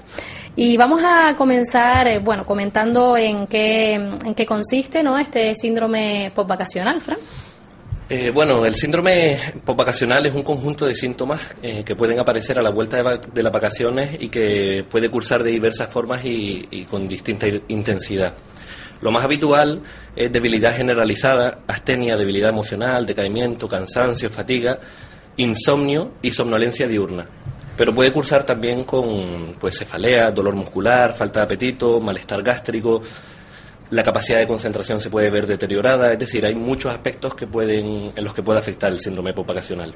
Sí, hay diferentes eh, personas que tienen incluso ese mismo síndrome postvacacional, pero con diversos eh, síntomas, ¿no? Así es, así es. Hay muchas personas eh, que el carácter se les agría un poco, eso puede afectar incluso en las relaciones tanto personales como las laborales. A nivel personal, además, se tiene conciencia de que algo no funciona y no se sabe lo que es, lo cual crea inquietud e inseguridad en las personas. Mm, La intensidad del síndrome, como digo, es muy variable, lo que hace difícil su detección y además eh, esto hace que, que el cuadro se agrave de los que lo padecen.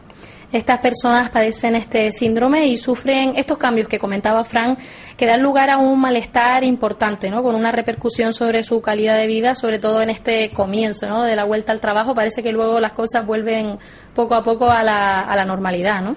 Sí, bueno, se, se, dicen que los síntomas suelen durar entre 10 y 14 días. De hecho, si se alargase más de 14 días, se debería consultar a un médico o a un especialista porque probablemente ya no estemos hablando del síndrome hipovacacional. Y, y bueno, relativamente es un... Es, es algo normal, ¿no? Es decir, es un periodo de adaptación por el cual las personas tenemos que, pasar y no tiene por qué ser eh, algo negativo, ¿no? Es algo negativo en cuanto afecta a las personas, pero es algo normal también, o sea que hay que un poco normalizar la situación. De hecho, eh, no está considerado internacionalmente como una enfermedad. Sobre todo, bueno, se le está dando muchísima importancia, muchísima gente ahora estos días habla del síndrome postvacacional, pero lo que comentabas, ¿no? No está aceptada como enfermedad eh, todavía, aunque todo el mundo prácticamente habla de ello, ¿no? Así es, de hecho siempre existe un poco la incertidumbre de si es algo inventado o si realmente eh, es una dolencia que afecta a las personas. La verdad que, mm, a pesar de que no esté clasificado internacionalmente como una enfermedad ni se diagnostique como tal, las personas que sufren este síndrome sufren cambios que dan lugar a un malestar importante con una repercusión sobre su calidad de vida importante también. Es decir, que, no es una tontería y además eh, hace unos años prácticamente era desconocida su existencia, ¿no? Eh, lo cual no quiere decir que no hubiera eh, personas que lo estuvieran sufriendo, padeciendo, pero sí que es un aspecto importante, ¿no? tener en cuenta que hace tiempo nadie prácticamente hablaba de esto y ahora es algo que, bueno, no está considerado enfermedad, pero sí que se habla y, y realmente tú dices, mira, tengo estos síntomas, parece que sufro el síndrome postvacacional, ¿no? Así es, mm, hasta hace relativamente poco tiempo no se hablaba, no se conocía el síndrome postvacacional. Eh, eso puede ser debido a que no existiese la enfermedad o a que simplemente no se diagnosticase. Si no existiese el síndrome, perdón, no la enfermedad, eh, habría que tener en cuenta que muy probablemente esté relacionado con, con, el ritmo de vida que llevamos actualmente, ¿no? Sí, este cambio, ¿no? De estilo de vida que, que estamos llevando y que tiene algunas consecuencias, ¿no? Efectivamente. Y además dentro de estas características del síndrome comentábamos diversas formas, ¿no? Hay personas que les da por eh, una debilidad, debilidad generalizada, ese cansancio, ¿no? Esas eh, pocas ganas de no solo de trabajar, sino de levantarte, ¿no? De comenzar el día. Y luego también a otras personas les da ese, mm, ese mal humor, que podríamos decir, ¿no? Esa eh, mezcla de mal humor y pocas ganas de, de hacer las cosas, pero de lo que comentabas tú, esa que se agría un poco el carácter, ¿no? Sí, bueno, una de las cosas que ocurre con bastante frecuencia en el síndrome hipovacacional es que la capacidad de concentración se ve deteriorada, eh, también la tolerancia al trabajo, es decir, hay un desinterés generalizado de gana, pereza, aburrimiento, el trabajo resulta difícil de realizar, mm, parece difícil tomar contacto con, con, la rutina diaria, entonces la agenda no somos capaces de cumplir los objetivos que deberíamos estar cumpliendo. Entonces sí, puede cursar de muy diferentes maneras y afectar en, en muchos aspectos de la vida sobre todo esa angustia que parece que llega incluso a bloquear en el trabajo, ¿no? Los primeros días no es tan eficiente como a lo mejor en otros momentos, ¿no? Efectivamente, se han dado casos de personas que se bloquean totalmente, ¿no? Y que, y que no pueden seguir en su rutina en el día a día y por supuesto esto les perturba de una manera muy importante. Y decíamos que las diversas formas no dependen del dependerá del carácter de cada uno y también del trabajo que desarrollan, ¿no? Esas dos formas que comentábamos, ese agotamiento por un lado y ese mm, humor a lo mejor más agresivo, ¿no? Esa forma, esa actitud sobre todo más agresiva, ¿no? Ante el trabajo. Sí, bueno, los dos mayores desencadenantes del síndrome son unas vacaciones excesivamente largas o durante las cuales no se ha descansado adecuadamente o falta de motivación laboral. La falta de motivación laboral puede ser previa al, y de hecho suele ser previa al, al periodo estival, ¿no? Es decir, que, que, si una persona no está contenta con, con, su trabajo o simplemente trabaja y está todo el día pensando en cuándo van a ser las próximas vacaciones, probablemente a la hora de retomar después de unas vacaciones prolongadas le va a ser mucho más dificultoso con una persona que sí que esté contenta con lo que hace. Y en ese momento en el que sucede ese síndrome postvacacional, la persona que lo padece sí que nota ¿no? que algo no funciona y que el trabajo no le está yendo de la mejor forma posible o que no se encuentra bien del todo, ¿no? pero al principio, sobre todo, las sensaciones de desconcierto, ¿no? De desorientación. Sí, mucha inquietud y mucha inseguridad. Además, tú eres consciente de que la persona es consciente de que algo le está afectando, no sabe mm, muy bien lo que es, lo que le está pasando está afectando las relaciones con, con, sus iguales, con su pareja, empiezan a producirse problemas o pueden producirse problemas y, y la persona, pues, esa inquietud y esa inseguridad se, se aumenta, ¿no? ¿Y cómo se puede eh, relacionar esto con el eh, proceso que da lugar al, síndrome? O sea, las personas habitualmente necesitan una serie de condiciones para desarrollar la actividad normalmente. Bueno, también dependerá. Habrá personas que les guste mucho más su trabajo y que este síndrome, pues si lo viven, pues sea más corto o menos intenso, ¿no? Pero también organizan alrededor de su vida, eh, de una forma de vida, esta, bueno, la, el biorritmo peculiar, ¿no? Eh, el trabajo también influye, ¿no? En la vida. Efectivamente, lo has dicho muy bien, eh, este, el síndrome postvacacional está completamente ligado al, al, biorritmo, ¿no? al reloj biológico llamado de otra manera. Es decir, en, en, el periodo estival, en las vacaciones prolongadas sobre todo, se producen muchos cambios. El primero es que desaparece el ritmo del trabajo. ¿no? También aumentan los periodos de descanso, eh, aumentan las siestas, la vida nocturna se ve muy incrementada, entonces nos acostamos más tarde y nos levantamos más tarde, hay cambios en la comida, eh, todo esto pues afecta negativamente a la hora de reincorporarse al trabajo, ya que el reloj biológico, nuestro reloj biológico, eh, se ha adaptado a unas nuevas circunstancias y de, golpe se tiene que eh, volver bruscamente a lo anterior. Además, bueno, dentro de las características comentábamos esa dualidad, ¿no? Esa influencia del, del cansancio y esa agresividad que comienza, que se presenta en el comienzo de la vuelta al trabajo. Pero bueno, ya sabemos los síntomas. ¿Cómo podemos hacer eh, para prevenir estos síntomas o para poder, bueno, una vez se producen, intentar eh, que se acabe lo antes posible? Porque es bastante incómodo, ¿no? Al desarrollar tu trabajo diario. Sí, debe serlo. Eh, la prevención. Eh, pues bueno, eh, lo mejor puede ser adaptarse paulatinamente al, nuevo horario que vas a adquirir de nuevo, al horario de trabajo. Es decir, a medida que se va acercando el periodo en el que vas a comenzar a trabajar de nuevo, pues empezar a acostarte a las horas que te acostarías como si estuvieses trabajando, eh, intentar no hacer siestas los primeros días del trabajo y los días previos para estar más cansado y dormir mmm, mejor, mmm, más del tirón evitar lo que decíamos antes, ¿no? La motivación personal excesivamente centrada en las vacaciones. Eh, también es, es, positivo mantener las aficiones que puedas haber eh, adquirido durante las vacaciones, ya sea algún deporte que no esté ligado excesivamente con, con el periodo, ¿no? Con, con, el verano, sino que puedas practicar a lo largo del año. Eh, todo esto son como motivaciones que ayudan a que uno se adapte mejor. Te ayudará también a estar un poco más orientada, ¿no? Un poco más dentro de la rutina esa y no estar, por ejemplo, sin hacer nada en la playa todo el mes, que luego cuando vuelves te costará muchísimo más, ¿no? Desde luego. Y además, eh, bueno, comentábamos eh, la forma de prevenirlo, que es muy importante, y saber eh, también por qué ocurre, ¿no? ¿Por qué se produce este síndrome?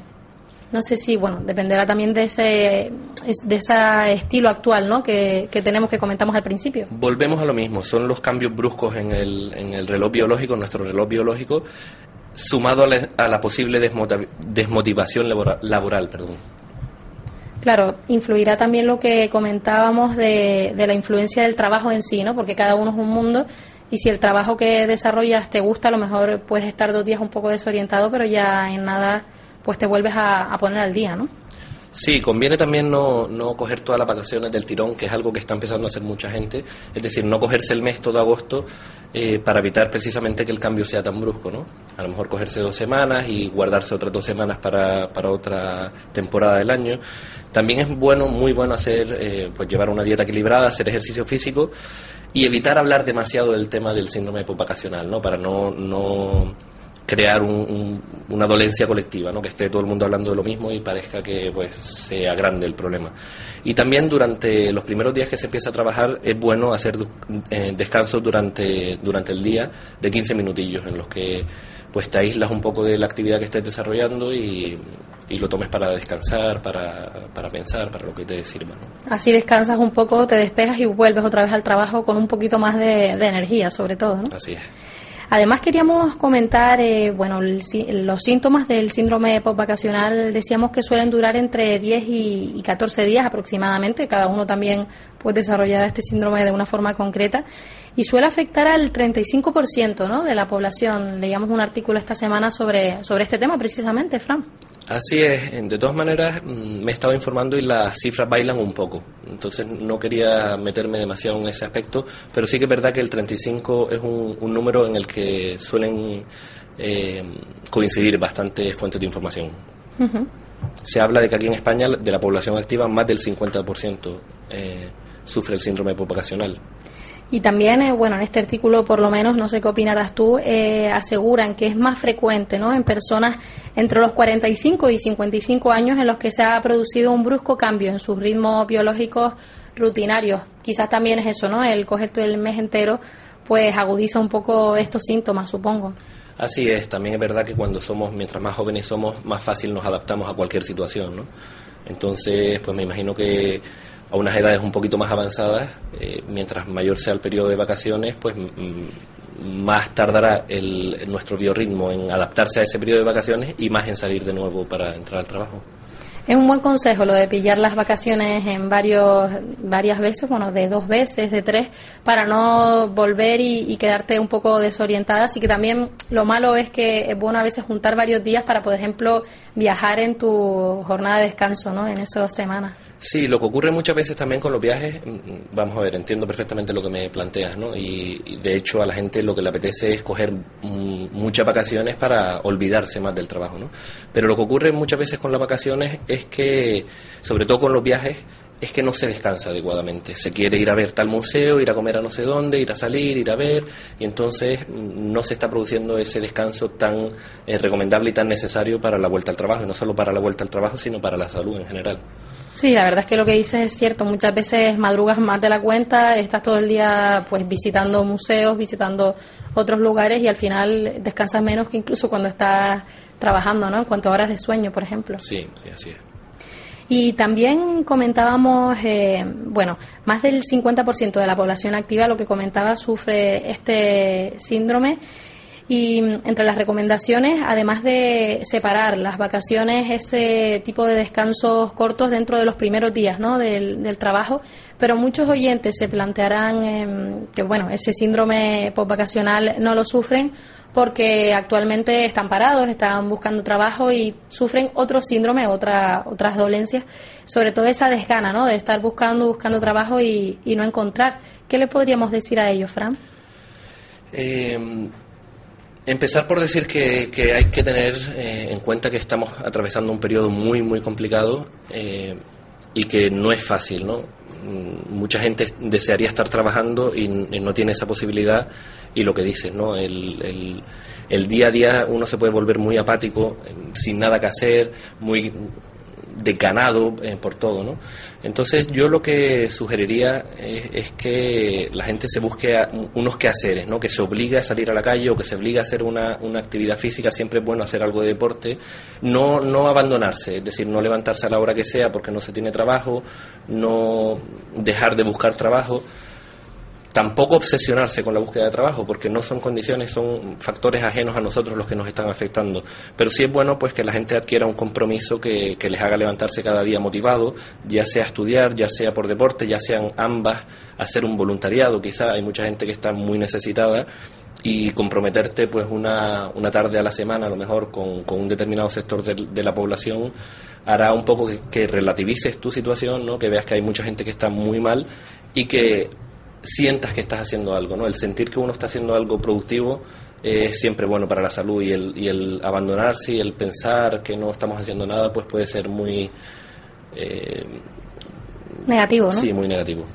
La verdad es que también, por ejemplo, en estos casos es bueno poder realizar cursos, eh, que además hay muchos gratuitos, para poder seguir formándote, ¿no? En estos momentos en los que, bueno, parece que es difícil, e incluso con mucha formación, y hay personas que con dos carreras, cursos, máster, pues no, no encuentra trabajo, pero sí que es importante, ¿no? Sobre todo para la autoestima, poder seguir realizando cursos, voluntariados que comentabas y, deporte o cualquier otra actividad para no caer en la, sobre todo en la rutina de, de no tener ganas de, de, realizar luego cosas, ¿no? E incluso perder las ganas de seguir entregando currículum porque, bueno, la situación está complicada, pero nunca se sabe cuándo es el mejor momento, sobre todo, ¿no? Efectivamente, yo hay algo que suelo, suelo recomendar también a la gente y es que eh, por lo general es normal que todos queramos hacer algo que nunca tenemos el tiempo para hacer, ya sea aprender un idioma, aprender a tocar un instrumento, hacer determinado deporte, pintar, lo que sea, ¿no?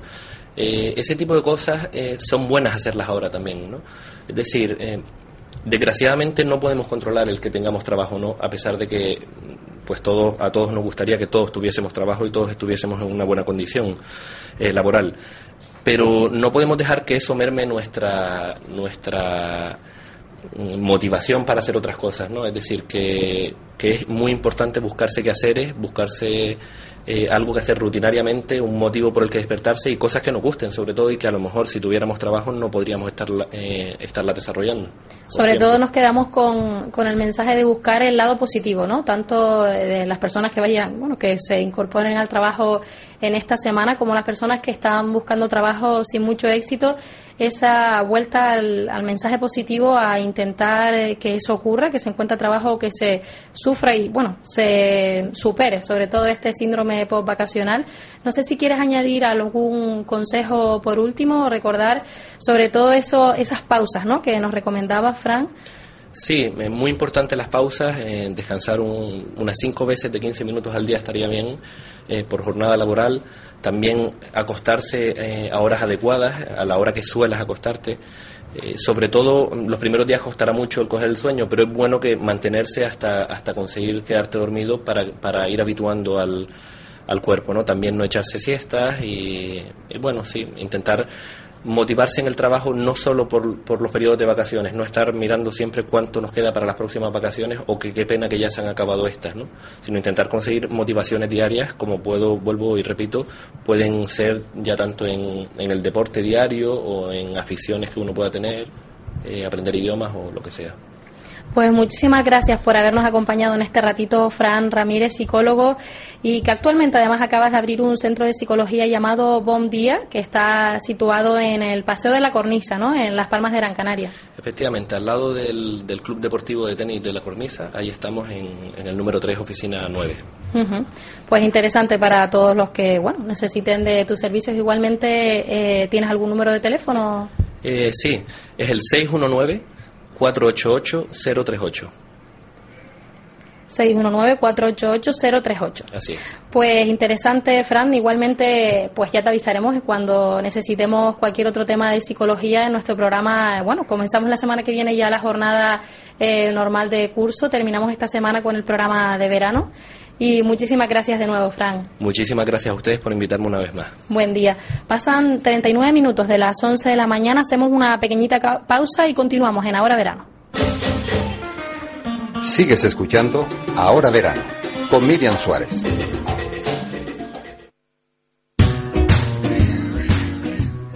Así es la vida. Eso es lo que la gente dice. Trabajar, estudiar, estrés, problemas, dinero.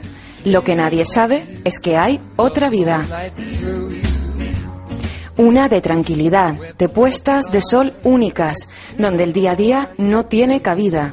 La vida está en las entrañas de la tierra.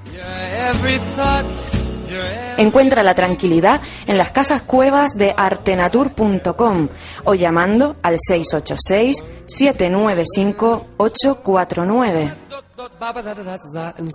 Y a partir de este verano disfruta con nuestras casas con piscinas. Artenatur, Premio Nacional de Turismo Rural. Artenatur, vive la cueva.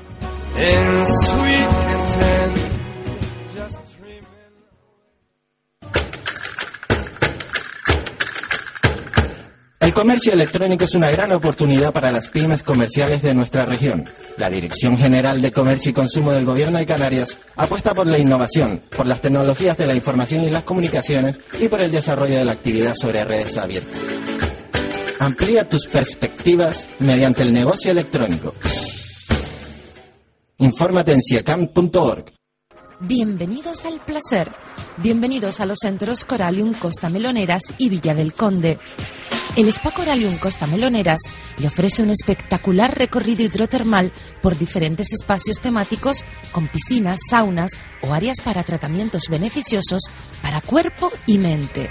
La Talazo Coralium Villa del Conde es otro concepto de centro de bienestar situado al borde del mar trato personalizado y sistemas de relajación a través del agua salada o los masajes. Bienvenidos al placer. Bienvenidos a los centros Coralium, Costa Meloneras y Villa del Conde, en el sur de Gran Canaria. Reservas en el 928 12 81 81 y 928 56 32 32 o en internet en lopesanhotels.com.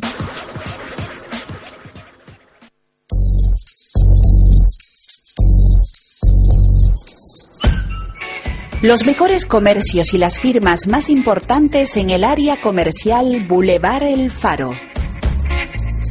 Una bonita zona comercial en el sur de Gran Canaria.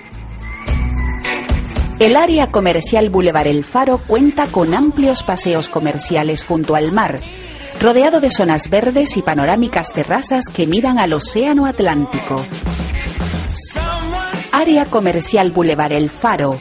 Moda, complementos, perfumerías, joyerías, bares, restaurantes. Todo lo tienes aquí. Área comercial Boulevard El Faro, Costa Meloneras.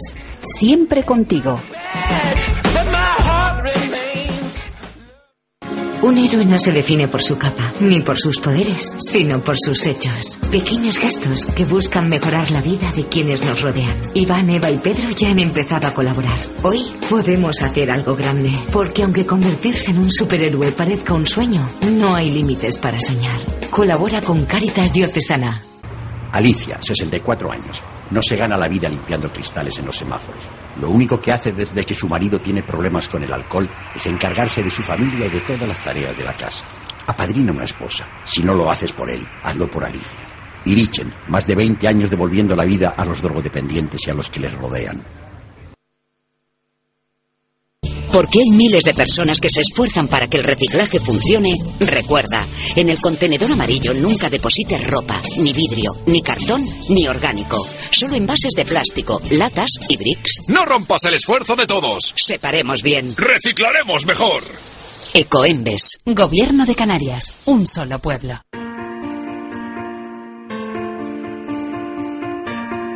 El cuerpo humano está diseñado para el movimiento. Tener un buen ritmo de actividad física genera no solo beneficios físicos, sino sociales y psicológicos. Mantén una actitud activa. Realiza actividades cotidianas, tareas domésticas, caminar a buen ritmo, hacer deporte o cualquier actividad de ocio que requiera gasto energético. Empieza cuanto antes. Disfruta de todos los beneficios de la actividad física. Actividad física todos los días. Es un mensaje del Servicio Canario de Salud. Gobierno de Canarias. ¡Hola! Soy tu contenedor amarillo. Tú sabes lo importante que es que todos reciclemos. Por eso, ánimo, piensa en los demás y hazlo bien. Recuerda, en los contenedores amarillos deposita solo envases de plástico, latas y bricks. No rompas el esfuerzo de todos. Separemos bien. Reciclaremos mejor. Ecoembes. Gobierno de Canarias. Un solo pueblo. Sigues escuchando Ahora Verano con Miriam Suárez.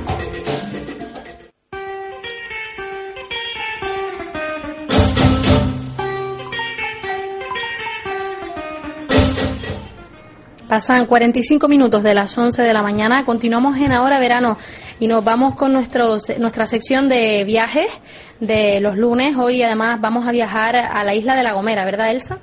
Así es, nuestro destino de hoy es La Gomera. Llevamos un mes nombrándola casi a diario por motivos menos agradables y hoy por eso eh, queremos decir su nombre con un toque más amable, como se merece esta isla. Nos vamos a La Gomera y vamos a tratar los puntos más interesantes de esta isla y cómo llegar a ella de forma rápida y barata. Está situada en la parte occidental del archipiélago, pertenece a la provincia de Santa Cruz de Tenerife y su capital es San Sebastián de La Gomera. Es desde el año 2012 eh, reserva de la biosfera, además. La Gomera tiene una superficie de 369 kilómetros cuadrados aproximadamente y su punto más alto es el pico Garajonay con 1.487 metros de altitud, que pertenece al Parque Nacional de Garajonay que todos conocemos. La isla tiene unos 12 millones de años de actualidad y también es conocida como la isla colombina porque fue el lugar de habituallamiento de Cristóbal Colón antes de partir al Nuevo Mundo en 1492. ¿Cómo llegar hasta la isla? Pues muy fácil, tenemos dos opciones y vamos a comenzar con el avión. Si por ejemplo el vuelo de salida desde el aeropuerto de Tenerife Norte fuese este viernes 7 de septiembre y volviésemos el domingo 16 en la compañía Vinter Canarias, saldría 122 euros, según la página web de búsqueda de vuelos eh, www.skyscanner.com, pero también existe una manera mucho más económica, el barco. Con Naviera Armas el billete de ida y vuelta saldrá unos 28 euros, salida desde Los Cristianos y llegada a San Sebastián de la Gomera. Y para alojarnos, mm, también se lo ponemos fácil. Por ejemplo, buscando un hotel barato en el centro de San Sebastián, en La Gomera, recomendamos Torre del Conde de tres estrellas. Una noche en habitación doble sale 74 euros aproximadamente y el hotel, ubicado en una zona central, tiene una recepción abierta a las 24 horas, salas de conferencias, conexión gratuita a Internet y un acogedor bar, también restaurante climatizado y una sala de estar eh, separada. En la parte exterior del hotel hay también un aparcamiento público que también es importante ¿no? a la hora de aparcar. Y si por el contrario se busca un apartamento donde estar cerca del mar y disfrutar del baño, los apartamentos Jardín del Conde en Valle Gran Rey en primera línea de playa destacan las vistas al puerto, al paseo marítimo y al jardín. El establecimiento dispone de eh, apartamentos de un dormitorio. Los clientes pueden refrescarse en la zona de baño, perfecta para aprovechar las horas de sol y también cuenta con un parking exterior. El precio sería de 51 euros sin desayuno, 69 con desayuno. Bueno, antes de pasar a comentar esos lugares llenos de encanto que no podemos perdernos si visitamos la isla de La Gomera, debemos hablar un poco sobre la situación eh, de la isla en la actualidad, cómo se encuentra después del incendio que ha eh, bueno, eh, acontecido en la isla desde el pasado 4 eh, de agosto. Según los datos recogidos por parte de Área Técnica del Parque Nacional, la superficie afectada por el incendio se eleva a 720 hectáreas según la última valoración realizada. De esa extensión, el 19% afecta a la totalidad del Garajonay y tan solo un 8% a la gran reserva de flora y fauna. La mayor extensión afectada corresponde a la vertiente sur del Parque Nacional, comprendida en su mayoría por Fayal, Bresal y Pinar, donde se llevan realizando tareas de repoblación en los últimos 30 años, procurando cambiar el citado pinar por otras especies arbóreas, por tanto, la parte más joven del Parque Nacional. Y la vertiente norte, donde se concentra la mayor extensión de Laurisilva y Monteverde, ha quedado prácticamente intacta, conservando en su integridad toda la humedad y los valores ecológicos que ofrecen la zona denominada denominada Contadero El Cedro. El Parque Nacional de Garajonay, junto con los demás agentes implicados, apostará por una pronta reforestación, contando con las lluvias horizontales, la situación climática y con la posibilidad de que muchos de estos árboles brotarán de nuevo, ya que sus raíces continúan vivas. Aún quedaron manchas eh, verdes, lugares donde el fuego no llegó que ayudarán en parte a la reforestación que comentamos, así como al refugio de las aves que posibilitarán el avance del crecimiento de, nuevas plantas. Y pasamos ahora a comentarles algunos de los rincones más bonitos de La Gomera, sitios que debemos visitar, como el casco histórico de San Sebastián, en 1492, la bahía de San Sebastián de la Gomera se convirtió en último punto de escala hacia el descubrimiento de América. Varios monumentos recuerdan el paso de Cristóbal Colón por la capital, la Casa de Colón, Casa de la Aguada, Iglesia Nuestra Señora de la Asunción, Ermita de San Sebastián y la Torre del Conde. San Sebastián de la Gomera es la capital, sede administrativa y política de la isla. San Sebastián es una localidad llena de cultura y tradición. De hecho, su casco antiguo cuenta actualmente con más de 500 años de historia que abarca desde la conquista de la isla por el Reino de Castilla hasta los intrépidos viajes de Cristóbal Colón hacia el descubrimiento del Nuevo Mundo. En San Sebastián encontraremos valiosos monumentos históricos que datan del siglo XV, como por ejemplo el Pozo de Colón, la, iglesia de la Asunción y la Casa de Colón o la Torre del Conde. Si nos gusta la naturaleza, hemos de saber que en San Sebastián de la Gomera, aparte de excelentes playas de arena negra, también encontraremos hermosos espacios naturales que, mm, bueno, merecen la pena ser visitados, como por ejemplo el Monumento Natural de los Roques o la Reserva Natural de, de, de perdón. Actualmente el puerto de San Sebastián de la Gomera es uno de los que cuentan con un mayor, eh, una mayor actividad de tráfico de pasajeros a nivel nacional, ya que se comunica a diario con las islas de Tenerife, La Palma y El Hierro. San Sebastián cuenta con muy buenas muestras de su pasado, con ejemplos arquitectónicos dignos de ser vistos, visitados, y que nos revelará su gran actividad religiosa, social, política y militar que han sido protagonistas de este asentamiento de más de cinco siglos de antigüedad. Situado, bueno, también queríamos comentar el, el mirador de los Roques, eh, situado en las inmediaciones del impresionante conjunto de pitones volcánicos, roques de Agando, de, Agando, de Ojila, la Zarcita y Carmona son agujas situadas como tapón en los conductos volcánicos. El roque de la Zarcita es el más destacado de todos ellos y sin duda también el roque Agando, un enorme pitón que llega a alcanzar eh, los 1.075 metros de altitud. Este monumento natural tiene un gran interés científico gracias a que en él albergan varios elementos de gran singularidad dando un importante valor paisajístico. También hay otro centro de visitantes del Parque Nacional de Garajonay muy interesante, ¿verdad, Elsa? Pues sí, se trata del centro de visitantes del Parque Juego de Bolas. En su interior existen tres salas de exposición. También se proyecta un audiovisual sobre el Parque Nacional. En el exterior se puede disfrutar de unos jardines con una amplia representación de la flora de Canarias.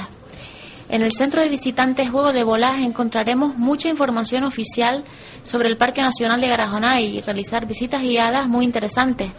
Además, en el centro de visitantes podremos observar un conjunto de preciosos jardines que nos mostrarán unas excelentes muestras de flora autóctona, un museo etnográfico en el que encontraremos varias salas de exposición sobre la cultura y la naturaleza de la isla y varios talleres artesanales. También hay que tener en cuenta que el horario de visitas es de lunes a domingo, de nueve y media a cuatro y media de la tarde, y el teléfono de información para los oyentes que se quieran animar es el 922 80 0993.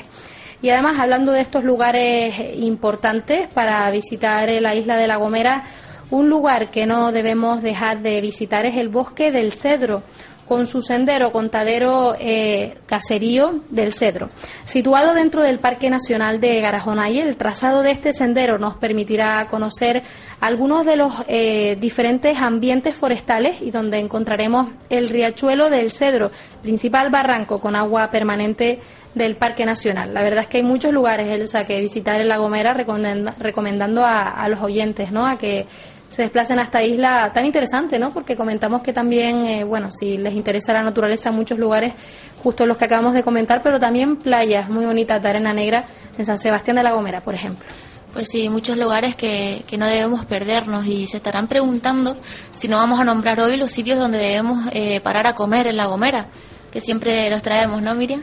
Pues sí, es fundamental también en lo que comentamos cada lunes, ¿no? En nuestra sección de viajes, que cuando nos desplazamos a otro lugar es importante comer también lo, lo típico, ¿no? Lo comentábamos el otro día en, en, el viaje a Ecuador, por ejemplo, o nuestro viaje a Turquía, ¿no? No vamos a luego comer comida siempre la misma, ¿no? Sino también esa comida del lugar.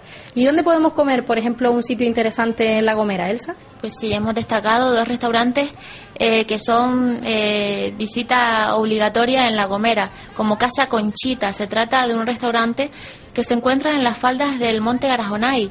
La especialidad es de comida tradicional canaria con una cuidada elaboración, fruto de muchos años de experiencia, pues Casa Conchita está abierta desde 1948, casi nada. Mucho, mucha tradición ¿no? gastronómica en, en Casa Conchita. Pues sí, una de sus especialidades eh, que todo el mundo que lo ha visitado lo recomienda es el potaje de berros con queso y gofio. También la carne de cerdo en adobo, almogrote, atún a la antigua, tortas de cuajada, leche asada, miel de palma, gomerón, mistela, de todo un poco. También se recomienda la repostería, muy gomera, como colofón a una rica carta con referencias a la carne adobada y frita, solomillos en salsa de gofio o la costumbre de los pescados, atún a la antigua, bacalao con vinagreta de miel. El paso del tiempo ha enriquecido una carta y un servicio en consonancia de lo que representa Casa Conchita y Arure, algo inolvidable. Y otro restaurante que destacamos para finalizar con esta sección es el restaurante Junonia. Queriendo cambiar ese estilo gastronómico que comentábamos y de zona, nos vamos a la playa de Santiago, un restaurante situado cerca de la avenida marítima frente al puerto. Se llama Restaurante Junonia, como comentábamos, y está especializado en pescados y mariscos. Además, ahí al ladito de la playa Elsa, que sabe mucho mejor. Tiene una amplia terraza exterior y cuenta con un servicio muy amable. La relación calidad-precio es muy buena, además. Pues esta ha sido nuestra opción de la semana. Les aseguramos una bonita y agradable estancia en la isla colombina y desde ahora verano esperamos su llamada para que nos cuenten cómo lo pasaron. Pues sí, además eh, recordarles ese número de teléfono el que pueden dejar un mensaje 928 46 39 12 y además contarnos no solo este destino, sino otros de los que hemos comentado en esta semana, si lo han realizado en este verano. También eh, comentarles que, mm, bueno, esta sección tiene su último día hoy 3 de septiembre, porque ya la semana que viene comenzamos con la jornada de los programas que nos eh, acompañarán durante todo este año, a partir de, de septiembre, ¿no? Con tiempos modernos y la cafetera. Pero bueno, realmente ya faltan tres minutitos para las 12 de la mañana, hora a la que termina ahora verano. Nos toca despedirnos. Hemos estado acompañándoles esta mañana en control técnico después de sus vacaciones Maigualida Ojeda, que sonríe desde la cabina. Y también en producción, redacción y locución, Elsa Molina y quien les habla, Miriam Suárez. Volvemos mañana de 10 a 12 con nuestra llamada de actualidad, nuestro tema del día y nuestra sección de los martes. No se lo pierdan, de 10 a 12, ya saben, de lunes a viernes esta última semana, la oportunidad de escucharnos. Hasta mañana.